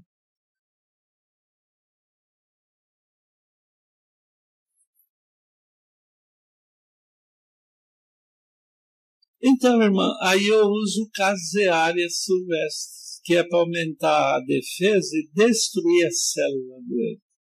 Agora, quando ele pega a pele, é. Eu fui lá em Nova Odessa, em São Paulo, tem a rádio Novo Tempo. Eu estava fazendo a palestra, quando acabou, o pastor trouxe um rapaz, o câncer pegava uma parte do rosto e a testa. O que, que a gente podia fazer? Eu falei, vamos orar a Deus, pedir para pôr leite de mamão verde. Era superficial o câncer, né? Não levou dois meses. Eu fui em Santa Bárbara, numa igreja, o rapaz estava lá já sem o câncer na pele. Né? Pensem bem, quando a gente vai ficando velho, aparecem umas manchas escuras no braço. Já viu umas pintinhas pretas? Eles falam que é mancha senis, mancha da idade. Só que a turma fala que é ferrugem, velho enferrujado. É para humilhar a gente mesmo. Se vocês à noite pegar mamão maduro, passar nessa pele onde tem as manchas, aqui no peito, vocês vão ver que as manchas somem tudo, gente. O mamão maduro, ele clareia a pele e evita o vaso celular que é o câncer na pele. Agora, quando já deu câncer, aquelas manchas escuras que dói, aí tem que ser o leite de mamão verde. Você ia falar, irmão? Como? O pano branco eu uso suco de cenoura com óleo de amêndoa. É o mesmo para estrias. Quando a moça tem estrias, óleo de amêndoa, suco de cenoura, as estrias somem, né? O irmão lá falou da coluna. Coluna. A coluna tem cinco problemas: hérnia de disco, nervo ciático, esporão, bursite e bico de papagaio. Nesses cinco problemas, eu uso cloreto de magnésio. Compra na farmácia o cloreto, eu comprei esses dias, está quatro e pouco, cinco reais. E usa do jeito que eu falei de manhã, uma colher de chá, um dedinho de água, mexe, bebe, bebe água pura, é assim.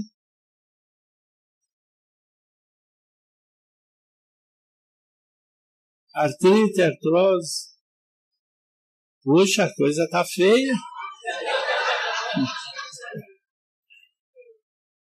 É igual a gota reumática. Eu já tive gota. A gota reumática ela dá aposentadoria por invalidez. É uma artrite que ataca o dedo do pé. Quem me procura com essa gota, eu peço primeiro para aposentar para não perder a boquinha. Aí eu peço para ferver samambaia, é o que a irmã vai fazer. Ferve samambaia, põe sal, aí enfia o pé, a mão, o joelho, onde puder nessa água, que aí tira os cristais de ácido úrico, desinche e tira a dor, né? E a irmã, o irmão, a afta. Gente, áfita afta é febre no intestino. Quando o intestino está com uma temperatura alta, o sintoma que apresenta é ferida na boca. Alguns dá até estomatite, enche de ferida até na garganta. E o único remédio para isso é o carvão. Eu ponho um copo de água, uma colher de sopa de carvão ativado, mexe bem e bebe três vezes no dia. Normalmente, dois dias acabou as aftas. Quem tem doença de Crohn, sabe essa doença? É sangramento no intestino. Um dia lá no Tucuruvi, com o pastor Estina atendendo, eu sempre atendia de segunda e quarta. Uma pessoa foi lá 18 anos que perdia sangue pelo intestino. Usamos carvão, uma semana acabou. Irmã, é o carvão ativado. É um carvão feito em laboratório que tem no pronto-socorro. As farmácias não vendem. A farmácia vende o comprimido. Eu tomo comprimido, a gente tem 12 metros de triplo. Ó, linguagem científica, o negócio aqui tá bom hoje. 12 metros de tripa, eu engoli o comprimido, ele vai descendo, descendo, descendo. Quando ele chega, na hora que ele dissolve, que vai fazer o efeito, já está na porta da saída, que adiantou com aquela porcaria, gente. Então, deixa eu aproveitar e falar para vocês. Eu aqui não trouxe nada hoje porque todas as plantas, os livros que eu trago, tá no carro do pastor Gers que eles estão lá em Curitiba, porque amanhã nós vamos atender o pessoal lá no Afonso Pena. É, de nove a onze e meia, mais ou menos. Depois à tarde, das duas e meia até umas seis da tarde. Eu não cobro consulta, não falo em religião, nunca fiz isso Vai lá, às vezes, um probleminha, para não esquecer, a gente escreve para vocês. Fala, irmãzinha. Asma. Mais alguém tem, tem asma? Olha só. E ele vai crescer, vai casar, vai ser avô, vai morrer com asma. Sabe disso, né? Olha, eu estou animando vocês. Olha, gente vamos numa farmácia comprar, escute, extrato de eucalipto. Se ele não tem o extrato, ele vai falar, eu tenho o óleo de eucalipto, porque todo farmacêutico pratica a empurroterapia. Não tem uma coisa, ele empurra a outra. Vocês não aceitam o óleo, é extrato é um vidro de 100 ml, um, é tudo preto, líquido, um cheiro forte de eucalipto. E em casa eu misturo um tantinho de extrato, um tantinho de mel, um por um. Dá de colher, gente. Esse menino não passa esse mês já sarou. O extrato de eucalipto, ele tira a alergia à lactase, que é o que eles... Todo mundo tem asma, bronquite alérgica, bronquite asmática, tem alergia ao açúcar do leite.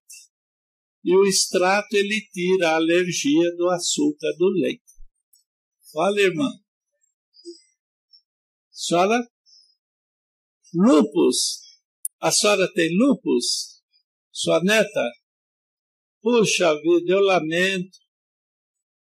Já falaram que não tem cura, né? Que pena. Se vocês forem na associação, vocês vão conhecer a dona Marli. Ela cozinhava na associação, mas depois ela achou que ganhava mais cozinhando, fazendo pratos. Mas teve um tempo aí que eu cheguei na associação, a dona Marli veio me cumprimentar. A, a, sobrinha dela internada no hospital entre a vida e a morte, que o Lupus, a pessoa vai emagrecendo, emagrecendo que definha. Aí eu mandei para ela, é o que a senhora vai usar, sete sangrias paulista.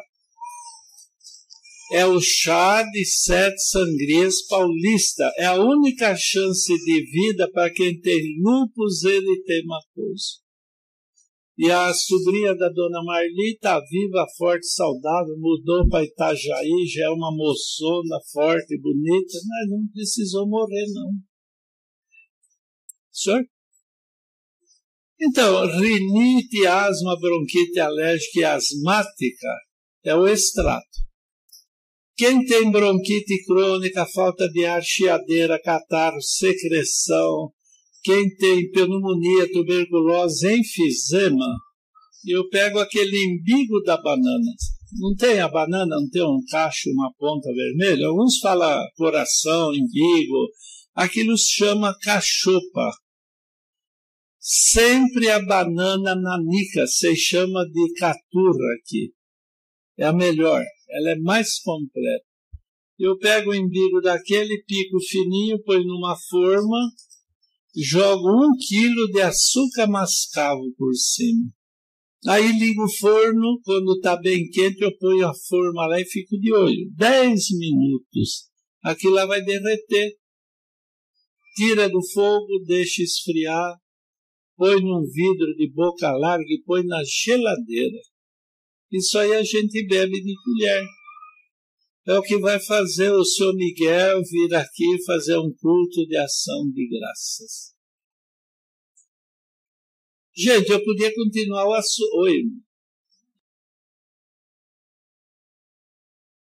Então, micose de unha de pele, eu pego mertiolato em um vidro e ponho uma cabeça de alho amassada no vidro. A gente tira a pele, amassa e põe lá dentro. Aí eu pego esse mertiolate, passa na unha, passa na pele. Micose de virilha, gente, nunca sara, porque a pessoa está sempre de roupa. Micose na pele. Frieiras. Bom, mais duas perguntas só. Irmãzinho e irmãozão lá. Gordura no fígado.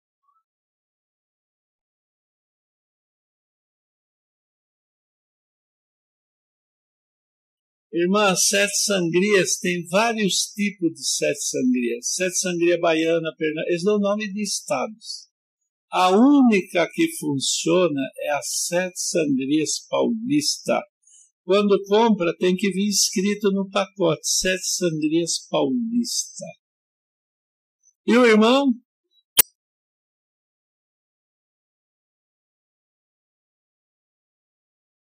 Ah, pode? O senhor vai abrir uma pedreira em casa?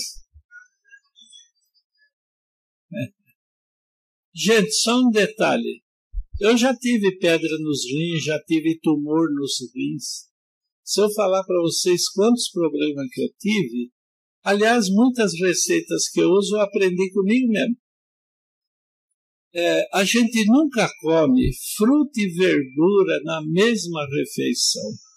Se vocês comem alface com tomate, vocês estão assinando um atestado de óbito, gente.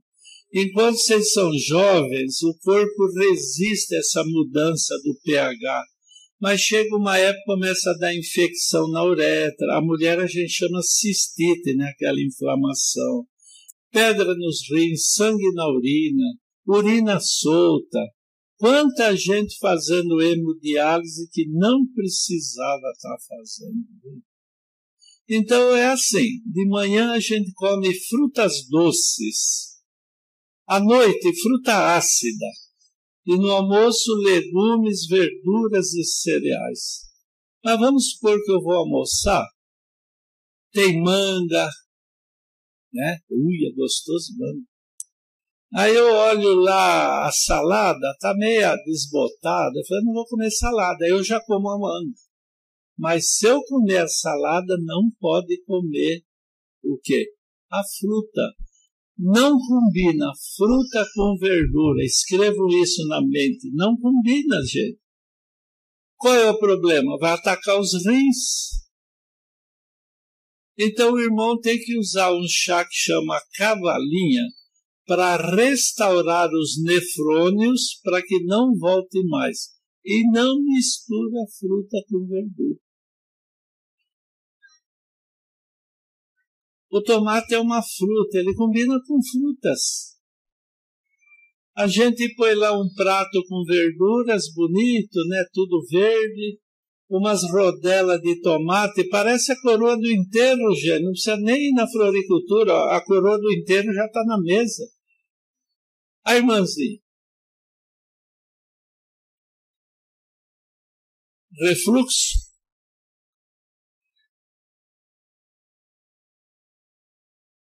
Então, irmã, aí tem que usar a cavalinha para restaurar os nefrônios, para voltar a funcionar adequadamente. Cava, cavalinha, gente, aqui tem, gente, tem nas casas, parece um bambuzinho, bonita aquela flor. Bom, agora é a última, a irmãzinha lá. Ah, sim, eu não falei. Bom, cai entre nós, hein? Se todo mundo aqui fizer exame de sangue amanhã, todo mundo está com estereatose hepática. Isso aí já é praxe falar, você está com estereatose, você está você tá, todo mundo tem. O que não pode é exagerar, porque essa estereatose vai virar cirrose hepática. Uma pessoa que fala e começa a cuspir longe, tem alguns que a gente abre o guarda-chuva para poder ouvir, né? Quando a língua é seca, Pessoas têm a língua branca, adianta puxar para fora e escovar? Onde eu vi um cara passando a faca na língua. Dente de leão. Eu vou até mostrar para vocês a planta agora, na, no filme. Dente de leão, gente, tem jogado aí na rua, qualquer terreno vazio. Esse dente de leão é aquelas ervas que Moisés usava no deserto. A Bíblia fala em ervas amargas. Mas, gente, eu estava falando e parei, não continuei o assunto. Vocês também não deixaram falar? Eu sempre trago algumas plantas junto comigo. No livro que eu escrevi, 96% das plantas, vocês acham na rua, qualquer floricultura, todo lugar tem. 4% são plantas mais difíceis de encontrar. Essas, quando eu saio atender o pessoal, levo junto.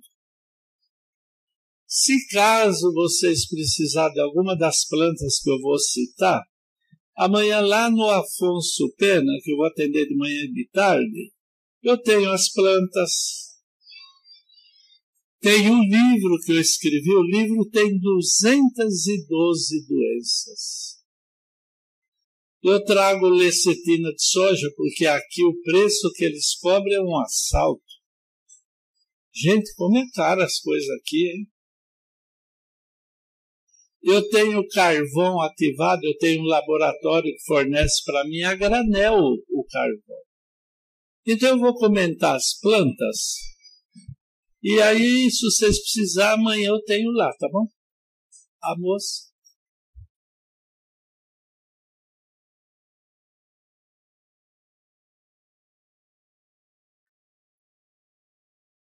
Não, irmã, a turma faz tantas coisas. Aí o que eu faço que funciona, eu não mudei. Tem até um ditado que diz: quando o time está ganhando, não muda os jogadores, deixa assim. Não é ruim, sabe? Tem tantas coisas que eles fazem que é saudável, é útil, mas alguns são difíceis. Eu, por exemplo, eu vendi muitos anos livros da Elisa Biasi. Só que lá tem receita que leva um mês para fazer, gente. Se o cara está morrendo daqui um mês, eu vou levar para o defunto a receita. Deus ele me deu esse dom de abreviar as receitas. Por exemplo, diabetes. Eu tenho um livro, está lá na minha pasta, eu sempre trago para mostrar. O livro é da Elisa Biasi. O livro, gente, é um curso de nutrição. Está escrito Como Conviver com a Diabetes. 380 páginas. Agora eu pergunto, quem é que quer conviver com a diabetes, gente? É igual aquele filme dormindo com o inimigo, dorme com o inimigo se acorda morta, gente. Diabetes. No livro eu escrevi quatro linhas. Quatro itens, alho. Vocês já tomaram alho de manhã em jejum? Na diabetes precisa. Eu pego uns dentes de alho inteiros, sem mastigar, sem cortar, põe na boca e engole com água, igual um comprimido, gente. O alho tira dor nas pernas, tira formigamento na mão do pé, imuniza contra gripes e resfriados, ele ajuda o intestino a voltar a funcionar. Inclusive, quando a gente toma o alho em jejum, no máximo duas horas. Vocês vão no banheiro, podem ver o alho sair inteiro, dá até um de lá vai guardar para outro dia. É, olha, que desperdício, gente. O alho inteiro, gente, não se joga fora.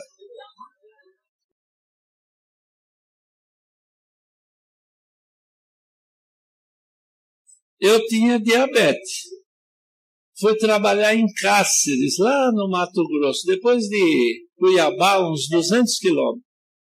Fui fazer umas visitas, porque era uma semana de palestra, aí podia fazer visita, podia fazer de tudo.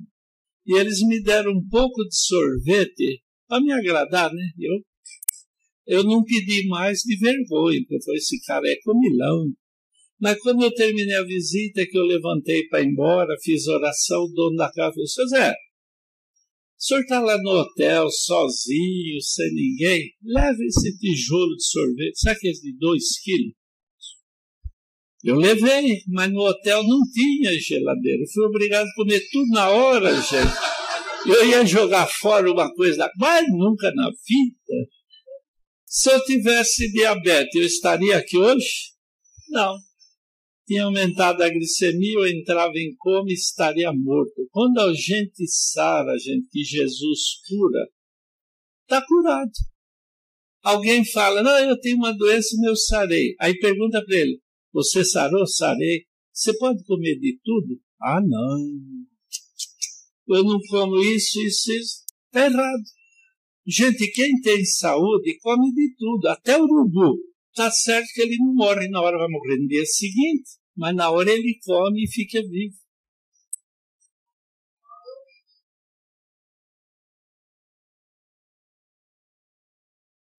Então, a diabetes é o alho, a vagem, meio copo de suco de vagem uma vez ao dia, porque a vagem é insulina vegetal, gente.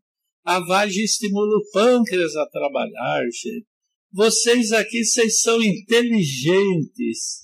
Quando vocês fizerem salada de vagem, aquela água que vocês ferveram, deixa do lado. Esfriou? Bebe. O que, que é isso? Medicina preventiva. A mulher dos peixes. Fala, mulher peixeira.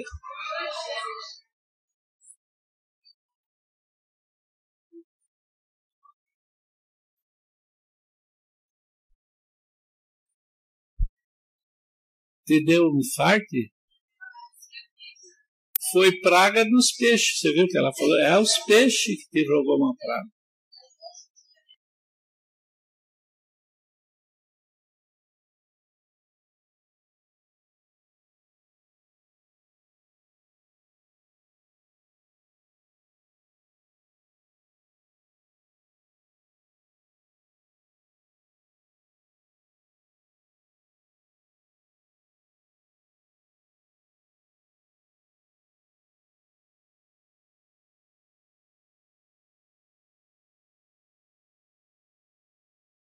Então, eu no teu lugar compraria um caixão e ficaria esperando a hora. Irmã, usa lecitina de soja granulada. Quem vai fazer ponte safena, cateterismo, angioplastia? Quem vai amputar a perna com trombose?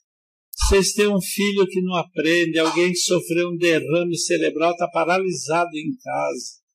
Se os vossos filhos nasceram e faltou oxigênio, vai ser um vegetal até o dia da morte. Leste de soja. Uma colher de sopa antes do café, do almoço e da janta. Então, mas, gente, eu vou continuar com o slide. Irmã, tipo 1 e tipo 2 é o mesmo. Só que o tipo 1 é o juvenil, é o mais difícil de sarar e, na verdade, é o mais fácil de curar. Então, o, a vagem estimulou o pâncreas até pancreatite aguda. No caso da diabetes, é o alho, a vagem, que mais? levedo de cerveja e lecitina de soja. Quatro coisinhas assim para curar uma doença. Irmão, volta o nenê lá. Essa, essa menina é a Júlia, é a neta do pastor Gerson. Ele que gravou para mim, eu fico feliz com isso, porque eu levava o projetor, um baita de um trambolho. Gente. Hoje eu só levo o CD. Vamos conversar entre nós. Quando os nenês são pequenos, cheiroso, fofinho, dá até vontade de comer, não dá? Depois cresce, a gente olha e fala, por que, eu não comi essa praga? Nossa vida! Por que, que tem animais que comem os filhotes no ninho? Para evitar problemas. É, para evitar problemas. Mas vamos lá, irmão, pode mudar. Essa planta chama tilia, tilia, essa planta ela vem da França, não tem no Brasil. Inclusive eu compro em euro. Quem tem depressão, angústia, ansiedade, pavor, fobia, quem é bipolar, depressão pós-parto, esquizofrenia, tudo que se refere ao cérebro. Se vocês acham que tomando fluoxetina vai sarar, vocês vão ficar decepcionados. Só um detalhe: todo mundo que tem esse problema que eu falei também não dorme. Junto com a fluoxetina já veio um remédio que é para dormir. E remédio para dormir, gente, é a pior praga que já inventaram nessa terra. Se vocês têm insônia, lava o chuchu bem lavado, com castor, põe na geladeira. À noite, na hora de deitar, bate o chuchu cru, um copo e bebe. E nem bebe na cozinha que vocês caem no corredor. É bom beber no quarto e a puff na cama. Não, eu estou falando, vocês pensam que eu estou exagerando. Faz para vocês verem, gente. É instantâneo. O chuchu, ele ativa o mecanismo do sono que nós temos no cérebro. Duas ou três noites, tomou chuchu, está dormindo. Tem que dar um copo, irmão. Tem chuchu grandão, tem outros menor. O certo é esses copos convencional americano, 250 ml. Né? A outra planta, irmão. Como? É, o certo é na centrífuga. Vai dar um copo. Não. E o chuchu gelado ele parece caldo de cana.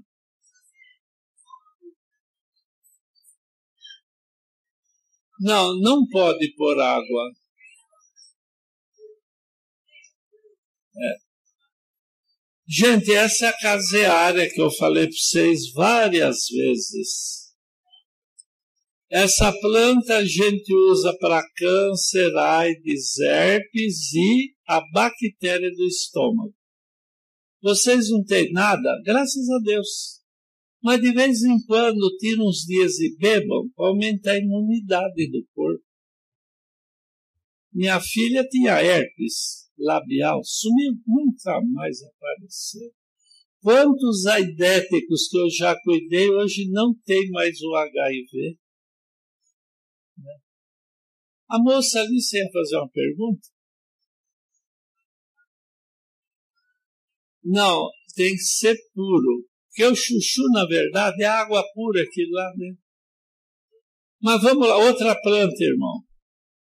Olha as sete sangrias paulista. Gente, cuida bem. As sete sangrias é uma planta que age nos hormônios do corpo. A mulher na menopausa não deve tomar hormônio, aumenta muito o risco de câncer ginecológico. Minha mulher nunca tomou hormônio, usava sete sangrias. Quem tem cisto no ovário, TPM, problemas femininos, né, no climatério, só quando a mulher tem cólicas, a moça, a gente usa alecrim de jardim. Às vezes tem moça que vem a cólica, ela tem que ir para um socorro, buscopan, glicose, todo mês um apavoramento uma xicrinha de alecrim, acabou as mãos. Gente, alecrim, gente. Agora, tudo que se relaciona a hormônios, inclusive rapazes que crescem as mamas, já viram acontecer isso? A mãe alimenta com frango de granja, ovo de granja, fígado de animais, é muito hormônio. Aí o menino vai crescendo, cresce as mamas, vai fazer cirurgia, é de alto risco eu uso sete sangrias e no local eu ponho argila com gengibre, suco de gengibre. A gengibre tira aquela cartilagem, as sete sangrias mudam os hormônios, né? A mulher na menopausa toma hormônio, ela engorda, cria barba. Não, gente, imagina de noite o marido acorda e vai para a mulher barbuda. Vixe! O ruim é no sábado. O marido vai no carro, liga o motor e começa: Vai, mulher, tá atrasado, mulher. Aí ela fala: Pera, benzina, não fiz a barba. Matou o sábado. Mais uma, irmão, faz favor. Bom, o jaborandi eu falei de manhã, né? Essa planta ela serve para crescer o cabelo.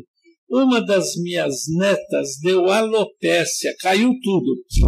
Parecia o Ronaldinho jogador usamos o tomate, a água da banana e o jaborandi. Eu tenho a foto dela na minha carteira, como crescer. Fala, irmão.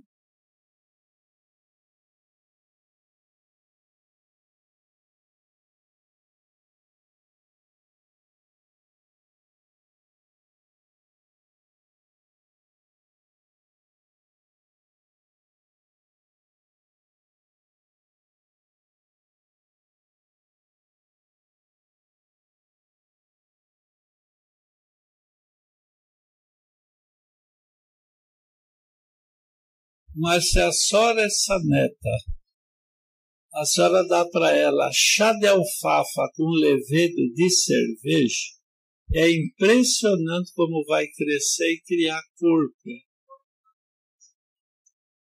Então, alfafa e levedo, irmã. Com poucos dela ela nem passa naquela porta da igreja. Mais uma, irmão, faz favor. Como é que o pessoal de Mauá merece o nosso louvor, essa gente? Fala, irmã.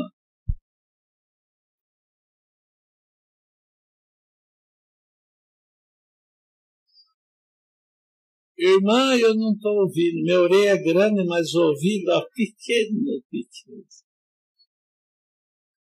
Gente, essa mulher é uma heroína. Ela morou em Mauá e está vivo só por milagre.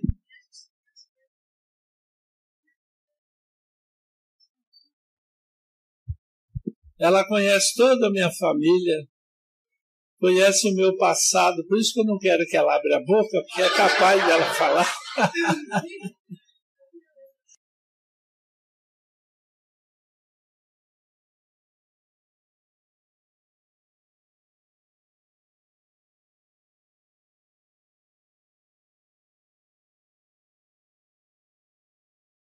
Olha o, o curioso da irmã aqui. Oi?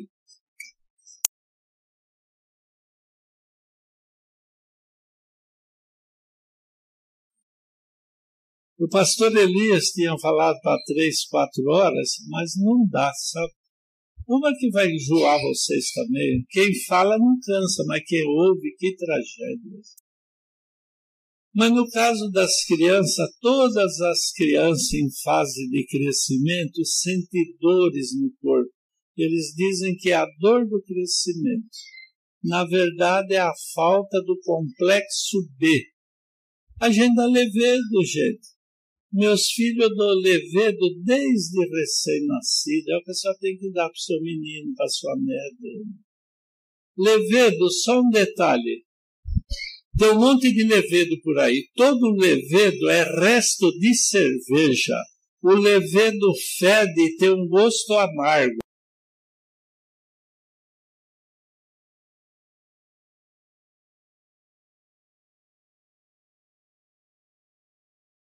Então dá levedo, irmã. Só levedo. Qual a idade dela agora? 18? cinco antes de cada refeição. Quando então, vocês for comprar levedo, comprem da Proleve. É um laboratório de Pernambuco que eles usam matéria-prima primária, não é resto de cerveja. Todo laboratório usa resto de cerveja. E o levedo da Proleve, ele é puro, não tem gosto, as crianças chupam igual bala, gente. Ah?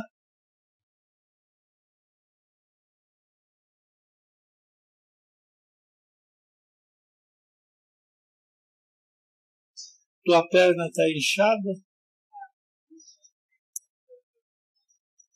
Vocês estão vendo o que a mulher está falando? Quando a perna começa a inchar e fica vermelha, daí uns 40 anos só está morta a mulher. Não, gente, todo esse problema de inchar a perna, flebita, essas coisas, use o chá da casca da melancia. Come a melancia, que é uma delícia, e é a casca, a parte branca, ferve e bebe. Nariz. Ó, oh, gente. O senhor tem sinusite? Gente, o nosso assunto não tem fim mais. Vamos fazer o seguinte: faz um esforço, vai lá onde eu vou estar atendendo Aí é só a gente, que eu atendo um por um. Aí eu anoto para vocês não esquecer. Porque eu falo, alguns não estão escrevendo, daqui cinco minutos. Eu fui numa cidade e falei sobre hemorroidas. Hemorroidas, ninguém pergunta porque dá vergonha, a gente fala que é o primo, tio, cunhado, nunca é a gente, né? Aí eu falei das hemorroidas, a gente engole uns 10 dentes de alho em jejum e durante o dia faz banho de assento com chá de camomila. E o irmão lá, ele gravou, né, a palestra, gravou na cabeça.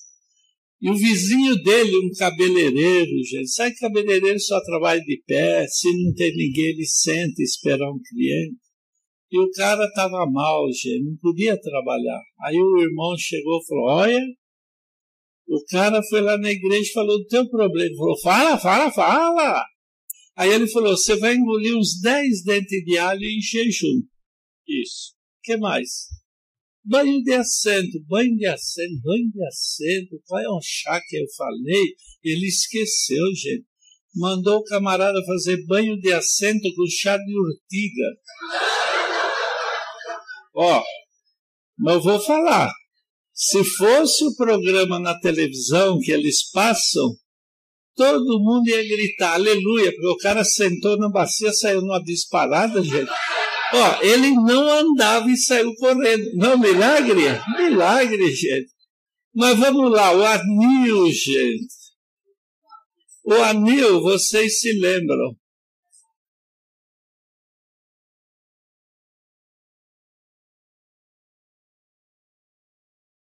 Irmã, eu uso o suco da gengibre com argila para tirar nódulos.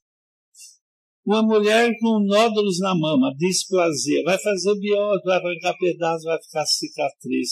Minha filha teve, minha mãe teve. Argila e gengibre, some tudo. Eu não tenho usado a chia. A chia é uma beleza, irmã, é uma... Sabe, é extraordinário mas na medicina eu não tenho usado a chia.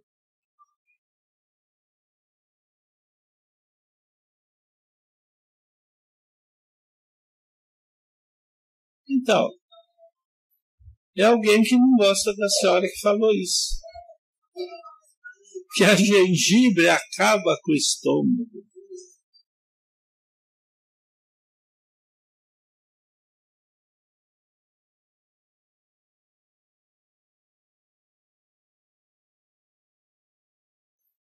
Então, se a mulher é nervosa, vai dar nódulos na mama. Se o homem é nervoso, dá úlcera no estômago. É o sistema nervoso que faz isso.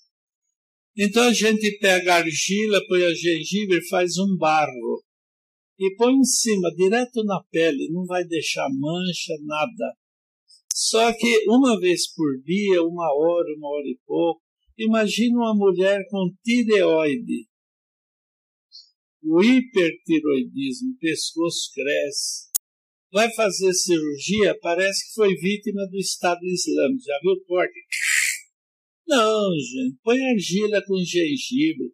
Se vocês usam esses desodorantes que não deixa sair o suor, que é um absurdo, vocês vão ver que com pouco tempo vai aparecer tumores embaixo do braço.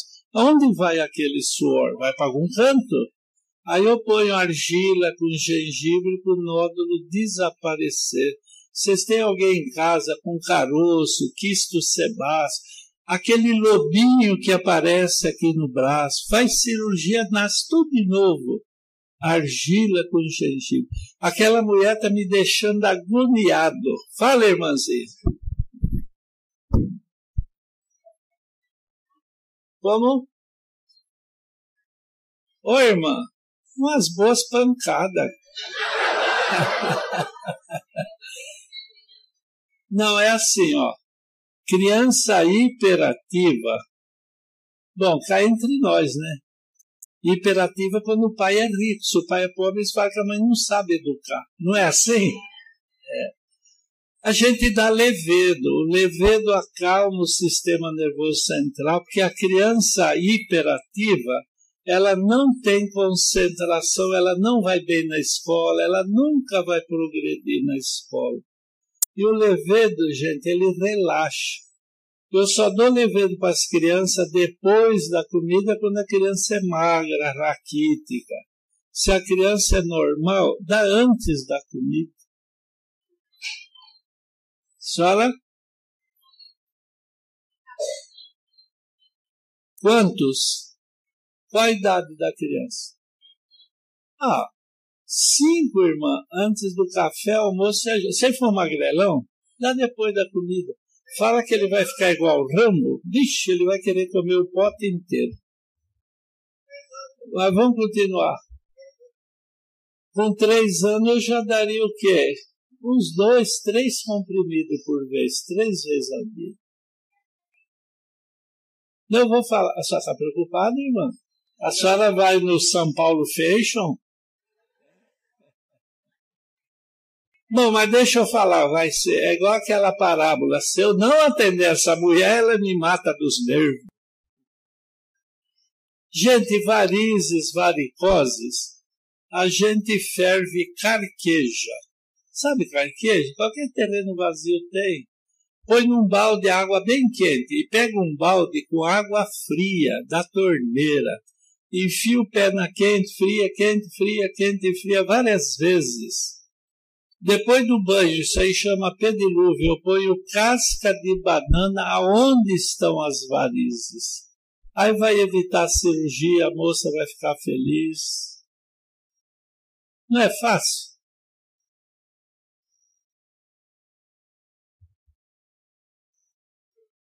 O leveza, né? Então, taca leveza nessa menina. É. Gente, vamos continuar o negócio aqui. Tá, tá enroscado, hein? Ó. Oh.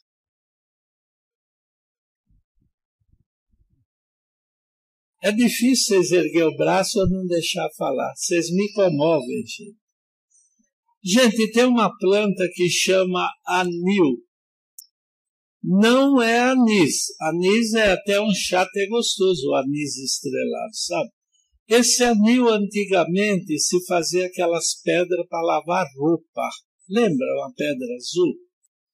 Bom, essa planta eu uso três copos de chá por dia para quem tem epilepsia.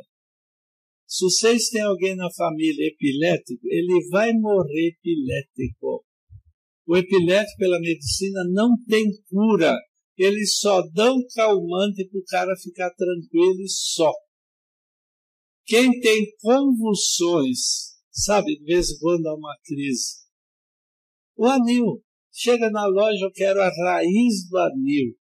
Ferve três copos de chá por dia e bebe acaba os desmaios, acaba tudo aquilo. Mais um, meu irmão.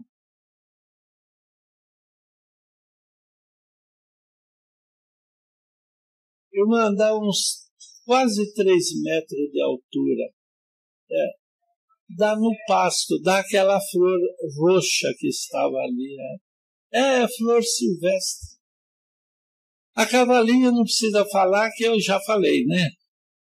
Quem tem sangue na urina, pedra nos rins, infecção na uretra, 30% das mulheres têm incontinência urinária por causa do físico dela. Tem mulher que não pode rir, não pode andar de ônibus, moia. Aí vai no ginecologista, aí ele fala, é bexiga caída.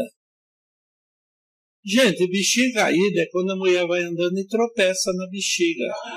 Aí ela caiu, pega, guarda para pôr no lugar depois, gente. Que é isso, bexiga caída, gente. Eu uso até com quem faz hemodiálise. Se vocês vão no banheiro, a urina sai amarela, tá errada, gente. Os rins estão eliminando nutrientes do corpo. A urina tem que ser branca, transparente, sem cheiro.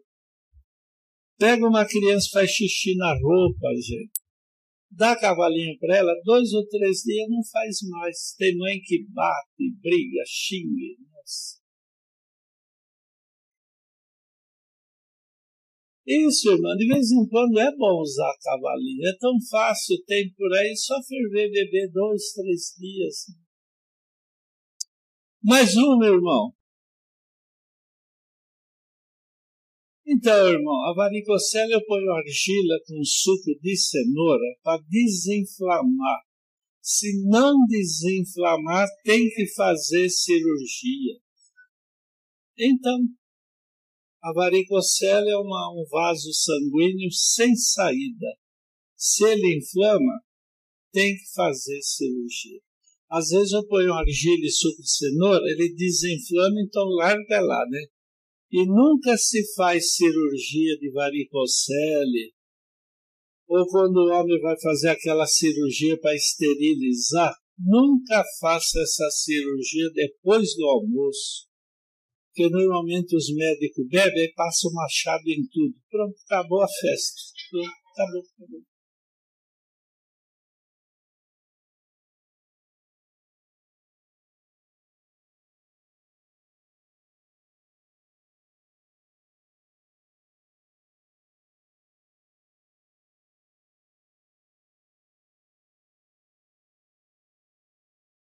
eu usei levando cerveja. Em, em, onde o pastor Elias foi pastor, o Gerson, Ponta Grossa. É, lá foi o menino que começou a andar, o Ricardo. Em Ponta Grossa, a mãe foi lá e falou: Seu Zé, minha filha tem um ano. Quando ela nasceu, faltou oxigênio. Ela está semi-morta. Eu dou banho, ponho uma roupinha, dou a comida para ela, eu ponho, ela fica. Daí a pouco eu vou lá, eu mudo ela, ela fica. Depois eu mudo ela, ela fica. Ela não se mexe, um ano de idade. Eu falei, irmã, só Jesus pode ter misericórdia. Aí eu pedi para usar o levedo e lecetina de soja. Levedo por quê? Porque um ano nunca se mexeu, a perna paralisou tudo e lestina de soja para aumentar a oxigenação na corrente sanguínea.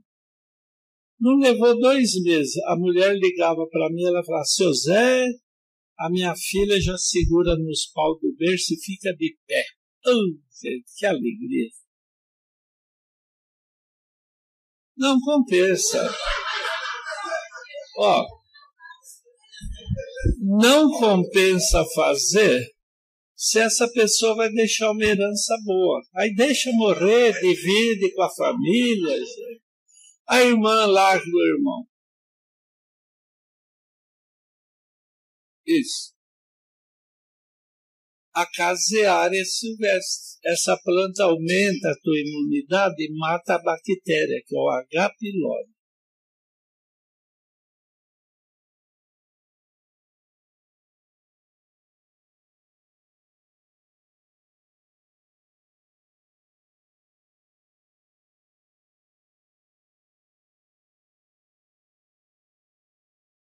Eu, de vez em quando, eu uso lecetina de soja granulada, que ela aumenta a oxigenação, ativa os neurônios.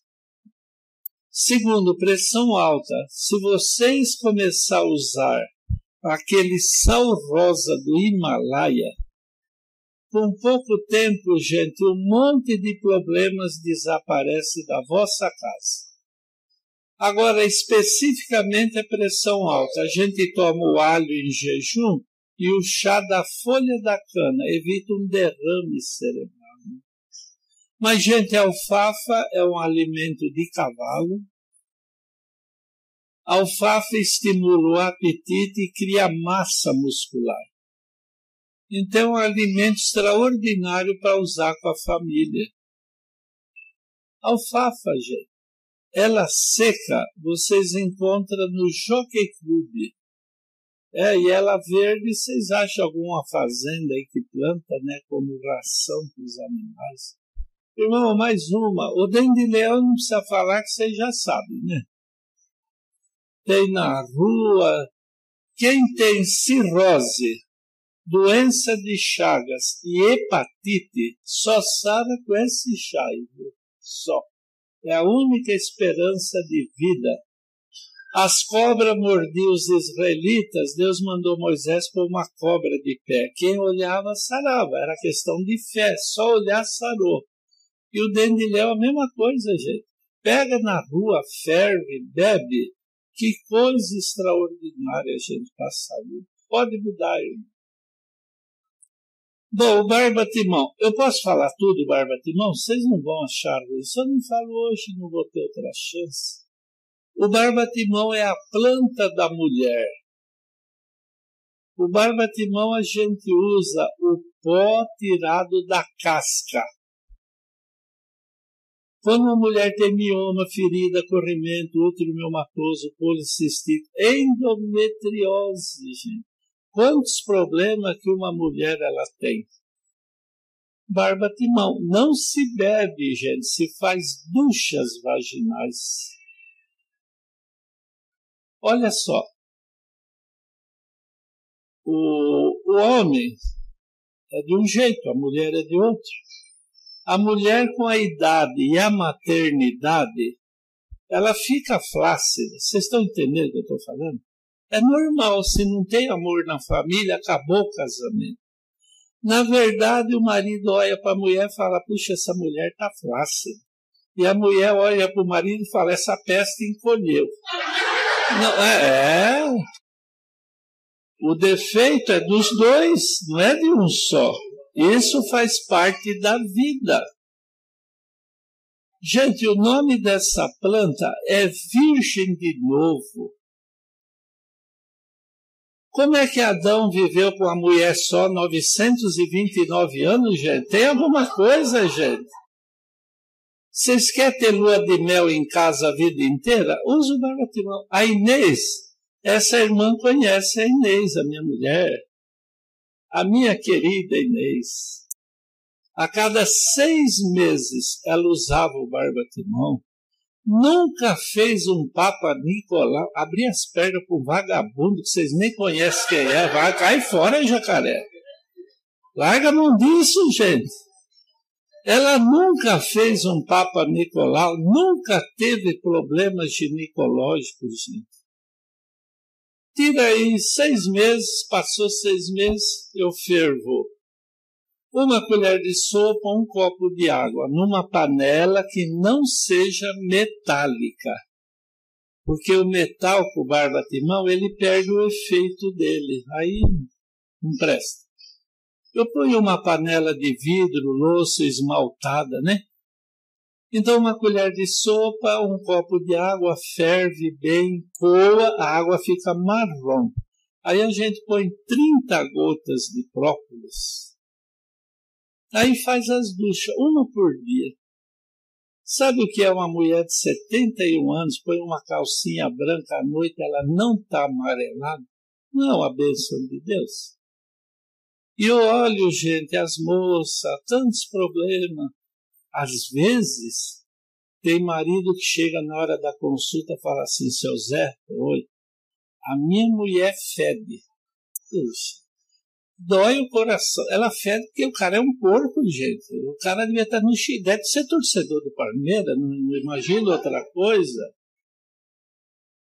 Porque é normal a mulher ter problemas, mas se ela usa o barbatimão, não tem problema ginecológico. Existe até o sabonete. Às vezes a mãe leva uma menina dois, três, quatro anos já com corrimento.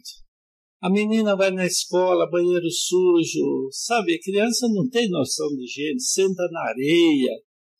E tem um sabonete que é justamente um problema ginecológico de uma menina, de uma mocinha.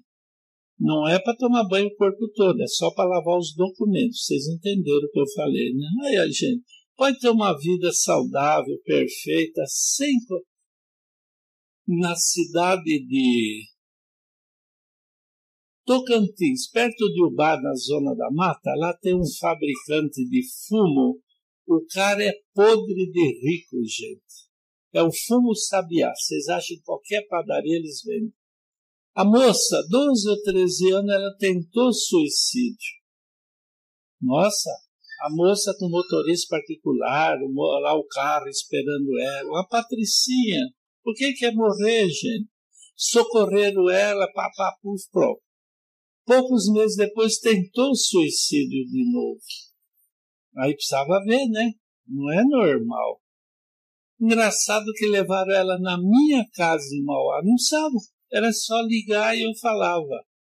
Pedimos para usar o barba timão. Ela tem um corrimento tão forte, um cheiro ruim, e ela pôs na cabeça que todo mundo sabia Aí ela ficava tomando banho o dia inteiro e não saiu mais para a escola, virou uma obsessão. Usou essa planta, acabou o problema. Hoje ela é casada, tem filhos, continua milionária. Gente, uma planta muda a história de uma vida, viu? Mais uma, meu irmão, faz favor. Vocês já ouviram falar na pifáfia? Popularmente, essa planta é conhecida como ginseng. Só que o ginseng é uma marca registrada pelos coreanos e chineses. Então eles pegam a pifáfia, é que o estado de Minas é o segundo maior produtor de pifáfia do mundo inteiro. Aí eles misturam lá umas tranqueiras para poder patentear. Eu uso a pifáfia pura. Duas aplicações. A pifáfia eu ponho uma colher de sopa, meio copo de água. Agita, forma espuma, porque ela é saponina. A gente passa no rosto, nos braços, no cotovelo, no joelho. Essa planta mantém a permeabilidade da membrana celular. Ela tira rugas e pele de galinha, gente. Pode fazer plástica, pôr botox, fazer o que vocês quiserem a pele não muda, para tá pior. Usa pifáfia, de um dia para o outro vocês olham, olha, eu tenho 73 anos, eu tenho a pele manchada por de sol, eu falei que eu não uso lá o bloqueador, mas minha cara não parece maracujá na gaveta. Se vocês olharem Inês, está velha, acabada, eu não sei quem morre primeiro, eu ou ela. Não tem rugas na cara, pele perfeita essa planta a gente bebe também. Ela é um pó. Se eu pegar uma colher de chá por um suco de laranja, entre 9 e 10 horas da manhã a gente bebe, ela tira o estresse, a canseira, o esgotamento. Quantas pessoas à beira de um colapso nervoso trabalha, estuda que nem um cavalo, não tem folga, gente. Esse cara vai acabar a vida dele. A pifáfia ela estimula tirando a câncer o esgotamento. E mais uma coisinha. Vocês já viram que tem esposas felizes? Porque o marido tomou Viagra e morreu e ela está viva gastando herança do trouxa. Tá assim de mulher assim que eu, eu conheci.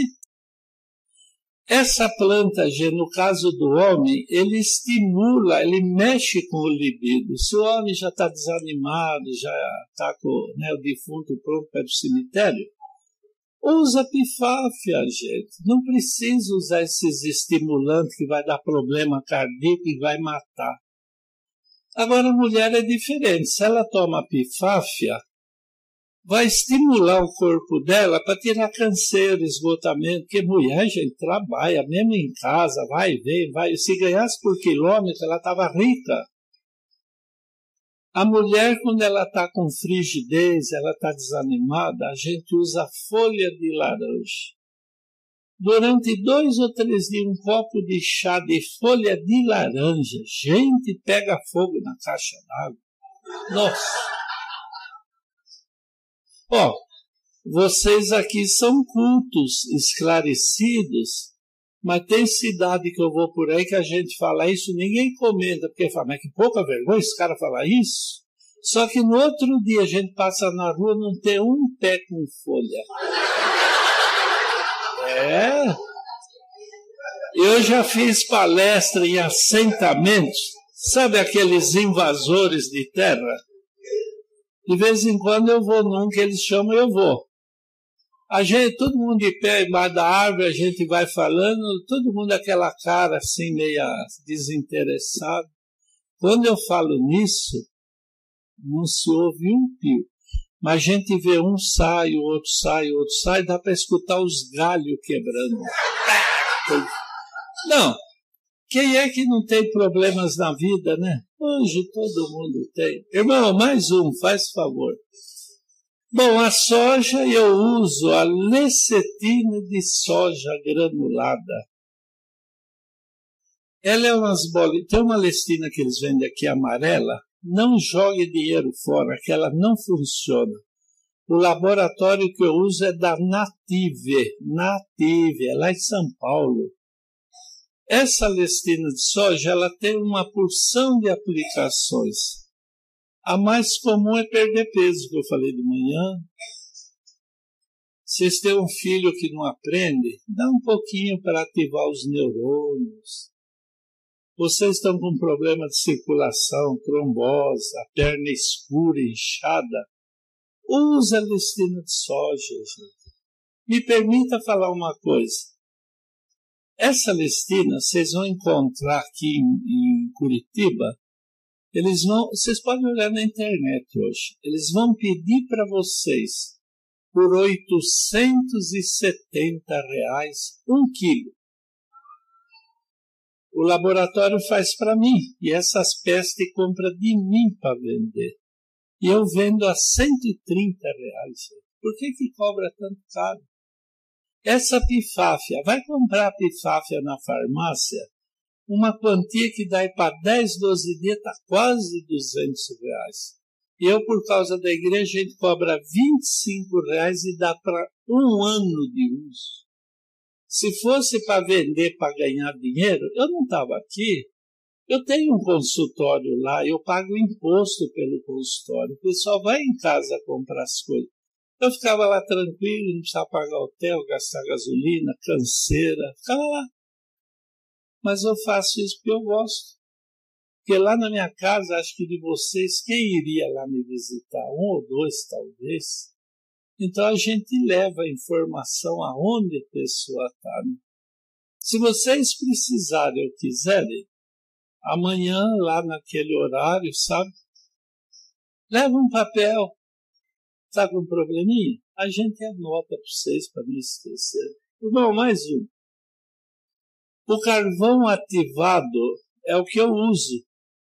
Não se usa carvão de churrasco. O carvão de eucalipto, ele causa a morte da pessoa. O carvão ativado eu uso para afta na boca. Colite. Vocês já viram colite?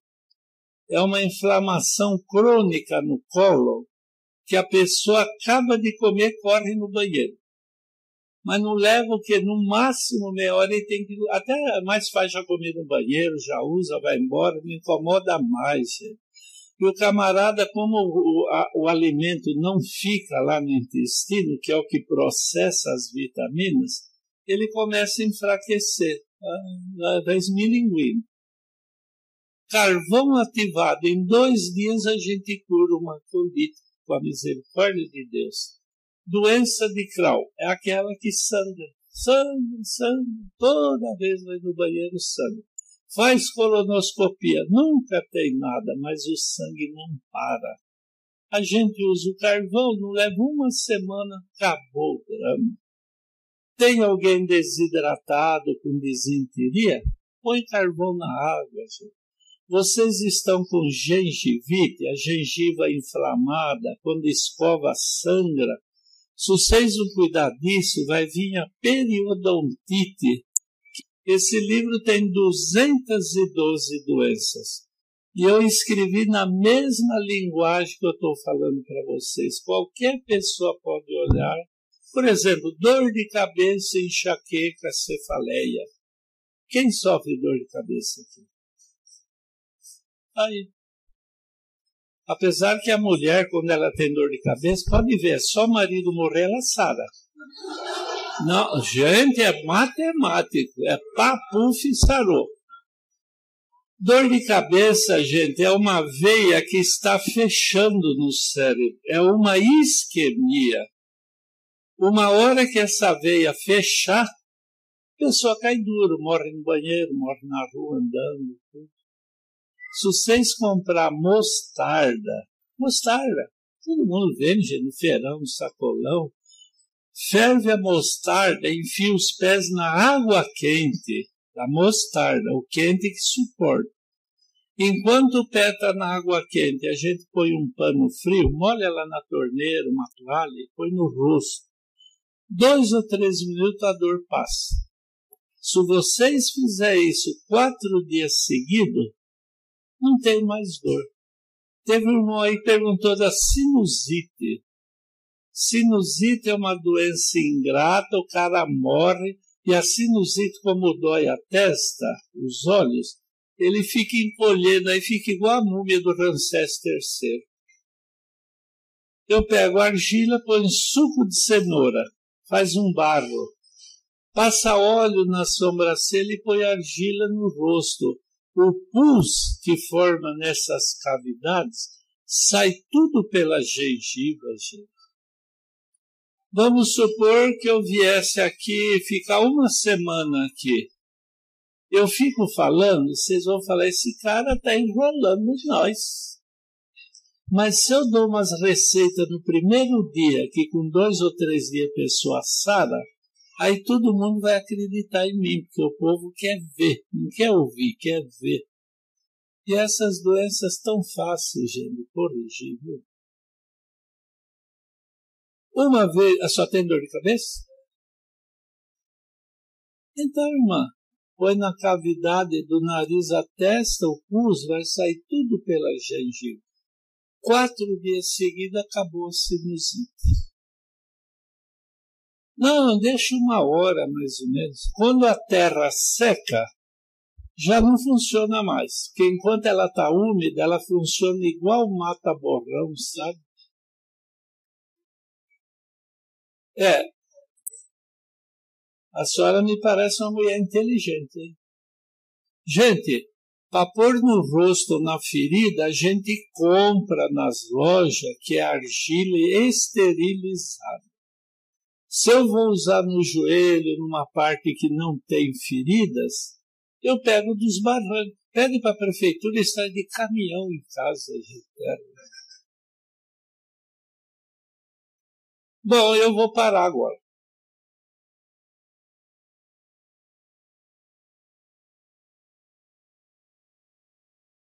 Irmã, tem que parar de tomar queijo. Lembra que eu falei?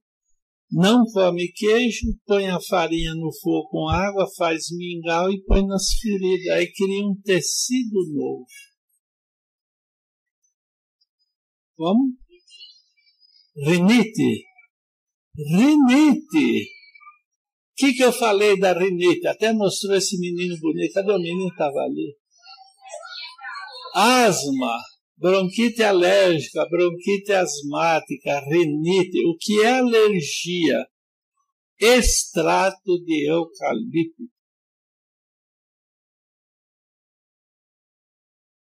Não.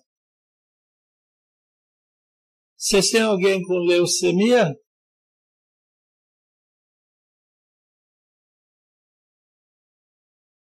Bom, Deixa eu só contar essa historinha antes de ir embora. Na cidade de Porto Canoas, depois de Vitória, alguns quilômetros, não sei se vocês passaram por lá, indo para Linhares, lá para Bahia, o pai ligou em casa que o filho estava com leucemia, câncer no sangue. Só um detalhe, gente: quem usa vinagre ele está pedindo para essa doença pegar ele. O vinagre destrói as células vermelhas do sangue. Vocês vão, qualquer vinagre, até o de maçã. Vocês vão no restaurante, o cara põe o, aquele vinagrete, é vinagre, ainda ele joga na gente, está pedindo para morrer. Bom, o pai ligou que ele estava com leucemia, Aí eu falei, irmão, Vai numa farmácia e compra o caseária silvestre. Eu falei, porque eu vou pôr no correio, mas o correio até lá vai cobrar duas vezes mais caro. Então o senhor compra caseária e dá para teu filho.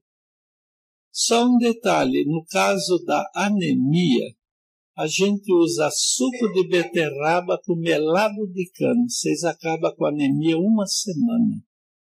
Se numa semana vocês não acabar com essa anemia, ela vai virar leucemia. E tem pessoas que têm anemia falciforme. É um tipo de anemia que o corpo não assimila o ferro, óxido ferroso. A minha nora lá, a esposa do Ricardo, que é o pastor, ela já é branquela, mas estava desbotando fazer exame de sangue, de urina, ferratina, sempre no limite. Aí eu falei para ela usar beterraba com melado de cana para repor os glóbulos vermelhos. E eu levei de São Paulo para ela um vidro de clorofila, gente. Quem tem anemia fosforme tem que beber clorofila, que aí fixa no sangue o óxido ferroso. Então, menino, vocês vão dar suco de beterraba com melado de cana para ele e o chá de caseária. Eu fui na casa daquele homem, ele fez um culto de ação de graças. E ele comprou a caseária numa farmácia. Só que não funcionou.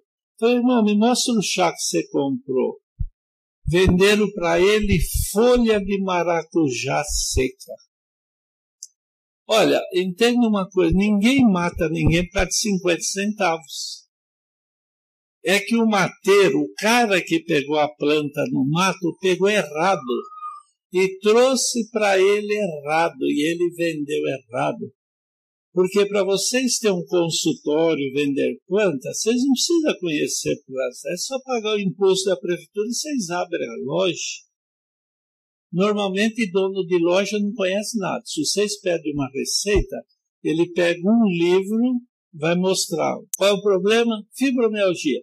Aí ele abre lá na página, olha, fibromialgia. Ele quer dizer assim: quem está falando é o autor do livro, não sou eu. Agora, eu acho que vocês podiam pôr o telefone de casa aí na vossa agência. É o telefone que eu uso em todo lugar vocês podem ligar ou mandar pelo zap.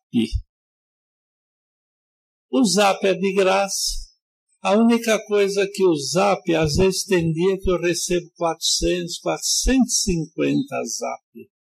E para mim, por tudo em dia, às vezes eu demoro um pouquinho, mas eu nunca deixo ninguém sem resposta. Então eu vou dar um número. Vocês só não ligam a cobrar, gente, que eu fico doente, me ataca os nervos, me dá depressão. O telefone lá é 011. É 9 7286 9303. Vamos repetir. 011, né, que é lá São Paulo, 9 7286 9303. Vamos imaginar que por infelicidade apareça uma emergência, antes de vocês correr desesperado, gastar dinheiro, fazer isso, liga, gente, ou manda lá pelo zap, fala, seu Zé, aconteceu isso. Aí eu falo, a minha mulher quebrou a perna. A Inês, irmã, quebrou a perna. Levei-la no hospital em Arthur Nogueira. Eles iam pôr parafuso, placa, porque falou, nessa idade não, não sabe mais. Mas eu falei, o senhor, não, essa tosse está tossindo bonita, viu? É. Então, aí eu falei, o senhor não vai pôr nada. Falei para o ortopedista, você vai engessar que eu vou levar embora levei ela para casa. Alguém de vocês tem osteoporose? Algum parente? É fácil de saber. Quando vocês for tomar banho, a mulher tem que passar a mão nas mamas para ver se tem nódulos. Olha aqui a clavícula, a gente chama de sabodeteira. Se um osso está diferente do outro, vocês estão perdendo o cálcio. No começo não dói, mas daí a pouco começa a doer, doer, e a osteoporose, gente, é uma dor ingrata, terrível. Aí eu peguei Inês e levei para casa durante dez dias. Eu punha um copo de leite e meio copo suco de limão. O copo eu pego dois iguais, né? Igualzinho. Um eu encho de leite, leite puro de vaca. Não use o longa-vida, que nem a vaca sabe o que tem lá dentro, gente. É só da casca formal, tanta tranqueira, que lá é um veneno, gente. O de pacote vocês compram hoje, amanhã está azedo. Aquele não tem química. Então eu ponho um copo de leite e o outro só metade. Olha, chegou o grande homem. O outro copo só metade, o suco do limão a gente segura na mão, bebe o leite e depois o limão. Do segundo dia em diante, as dores vão sumindo e a gente só bebe dez dias seguidos. Porque como dá disposição, a gente quer ficar usando, e aí vai calcificar demais. Vocês vão fazer um implante dentário e não tem gengiva mais. Já viu acontecer isso? Não tem mais gengiva. Leite com limão, gente. Olha, esse pessoal sofre fratura, quebra o braço, a perna, põe aquelas gaiolas. É meses com aquela coisa na perna, ah, gente. Tá Usa o leite com limão, não. Leite com limão, gente. A gente começa a tomar, mas dá uma disposição. É incrível, mas dá até vontade de trabalhar. Olha que absurdo, gente. Vontade de trabalhar. Vocês estão doidos, gente. No caso que ela falou, artrite e artrose. Artrite deforma, artrose só incha e dói. Eu fervo samambaia, samambaia. Todo lugar tem, na rua, no jardim, no mato, na estrada. Ferve a samambaia, põe sal grosso. Aquele, sifão de churrasco, é melhor. Se eu não tenho, eu ponho comum mesmo.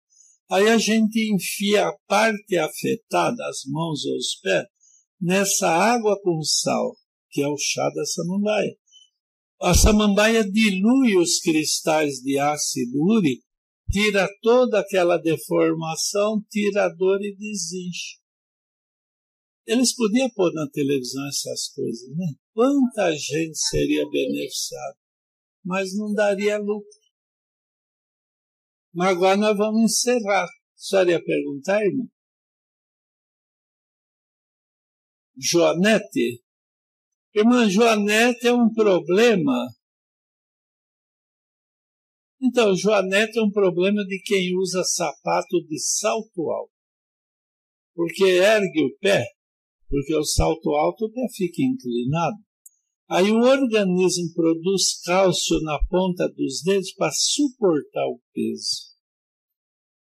Pode fazer cirurgia, que eu acho que não deve, ou eu ponho argila com gengibre, pelo menos tira aquela cartilagem que forma e diminui o volume da joanete. Mas, gente, eu vou parar. Vocês são. Nossa, não tem palavra para descrever.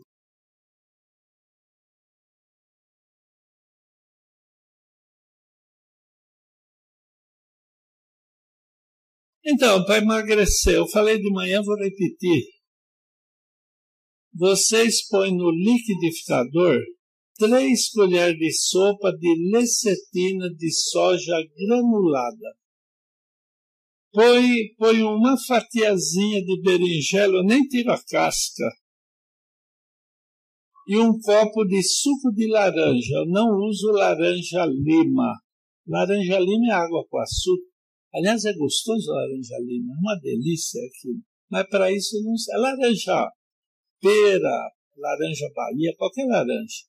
Aí bate bem em jejum. Bate, bate, bate, põe no copo e bebe. É, se vocês pegar essa amarela aí, não adianta, vai perder dinheiro à toa. Quando a gente toma isso, daí a pouco começa a roncar a barriga. Gente, mas dá uma desinteria. Se sair de casa, tem que levar rolha no bolso. Não, se não passa a vergonha.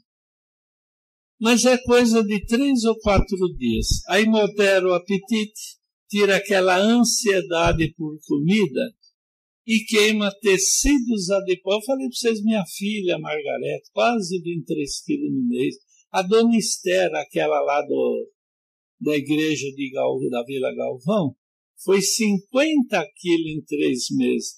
Eu tenho outros pacientes, ao máximo que eu vi é 60 quilos em três meses. A hora que para de usar o peso não volta, não tem o efeito sanfona. Se vocês não estão contentes com o peso, compensa fazer isso. O que, que a senhora ia falar, irmão? irmã, lá tem 212 doenças. É. Eu podia chegar aqui e falar, gente, você está com diabetes? Tô, ah, eu está aqui no livro. Ou eu ia vender igual pão quente. É, eu ia vender igual pão quente. Mas muitos não podem comprar, outros não querem comprar. Eu não acho justo impor. Por isso que eu fiquei falando tudo que está no livro. É, eu vou embora. Domingo, é, segunda de madrugada eu vou embora. Não, se a senhora for encomendar depois, a senhora liga, eu mando pelo correio. Então, aí vocês podem conversar com ele, ele vai lá e pega.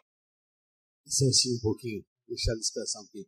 Ô Zé, tem um pouco desses livros, Aqui tá tudo com Gerson, Está tudo com o pastor Gerson? Goloso, leu todos os livros. Aqui é que levou para ver. O senhor não tem mais nada aqui? Tudo no carro dele? Não, mas se no carro dele tiver algum sobrando? Tenho, está lá. Mas é dele ou é do senhor? É meu. Ah, é seu faço a palestra, ele fica atendendo as pessoas, vendendo para quem. Mas eu vendo para o senhor também.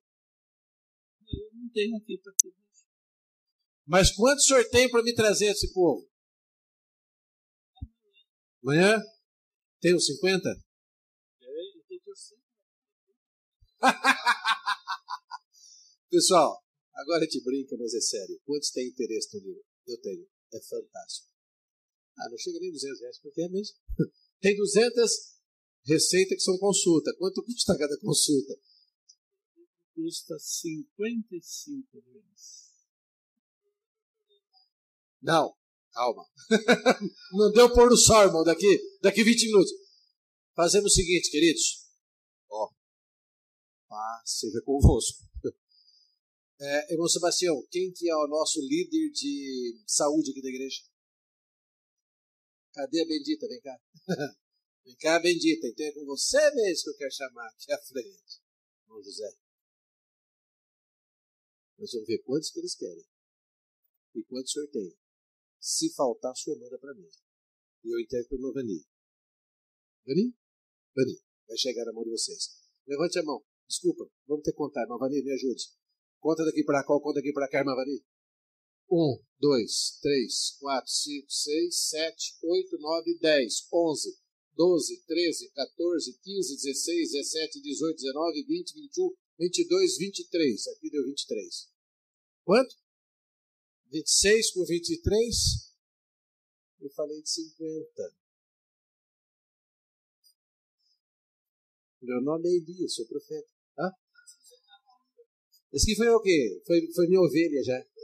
Ele e a esposa, né? ok. Escuta, vamos fazer o seguinte. O senhor me manda 60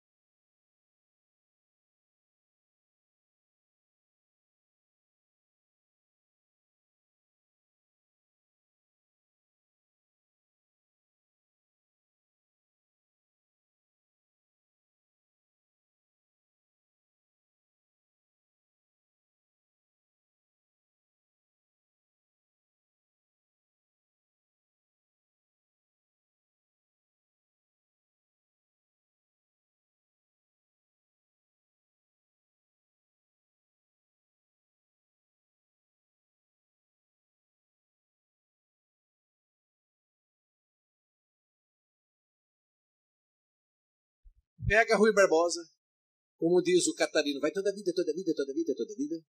Entendeu? Cruza o centro de São José toda a vida, toda a vida, toda a vida, toda a vida. Passa a cabeceira do aeroporto toda a vida, toda a vida, toda a vida.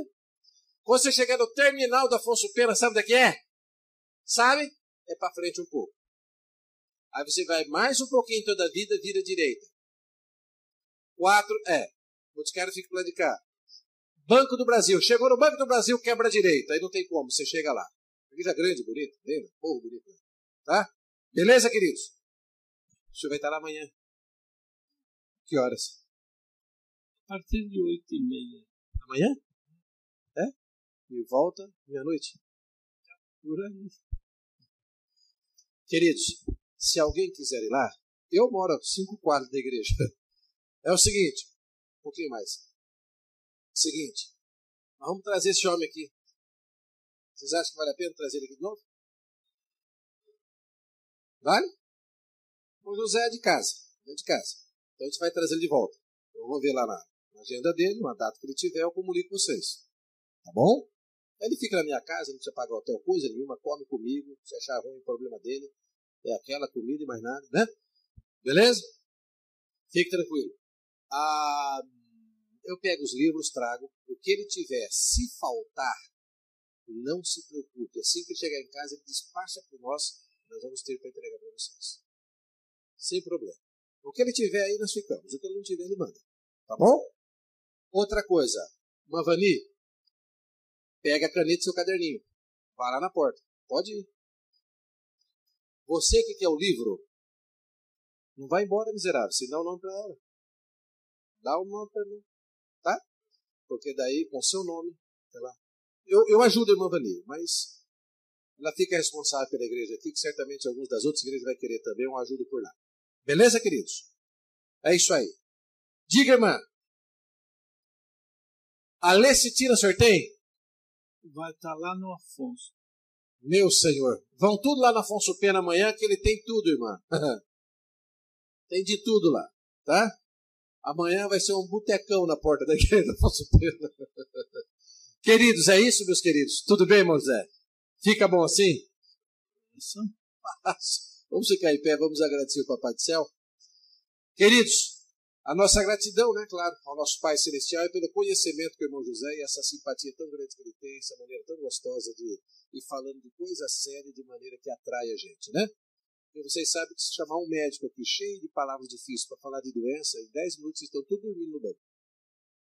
O irmão José fala o dia todo, a gente escuta o dia todo, quer ouvir o outro o dia todo. Tá? É uma arte que Deus deu para ele. Bom, mas agradecer ao Papai do Céu por ter nos homens, irmãos nossos, logo irmão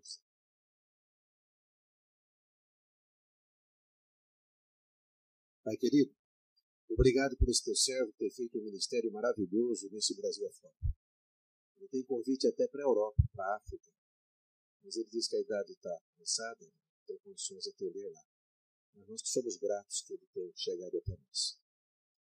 Querido Pai, muito obrigado pelo conhecimento que o Senhor tem dado a ele de maneira muito especial. É um dom, não tem dúvida nenhuma que aqui está o dom de curar na vida do irmão Zé Ferro. O abençoe ele de modo muito especial e bem nesse, para uma cama, tá, querido, por favor. Coloque tua mão sobre a filha. Abençoe todos os filhos e filhas, netos e netas do irmão José. Derrame tua bênção sobre a sua família e sobre todos nós. Querido Pai, se o livro do irmão José ajudar alguém de nossa família, uma receita, uma dica, tão bom será. E temos certeza que cada um de nós vamos se tornar em agentes do bem, ajudando nossos familiares, nossos amigos através desse livro que é prático. É o que nós te pedimos e agradecemos em nome do Senhor Jesus. Amém.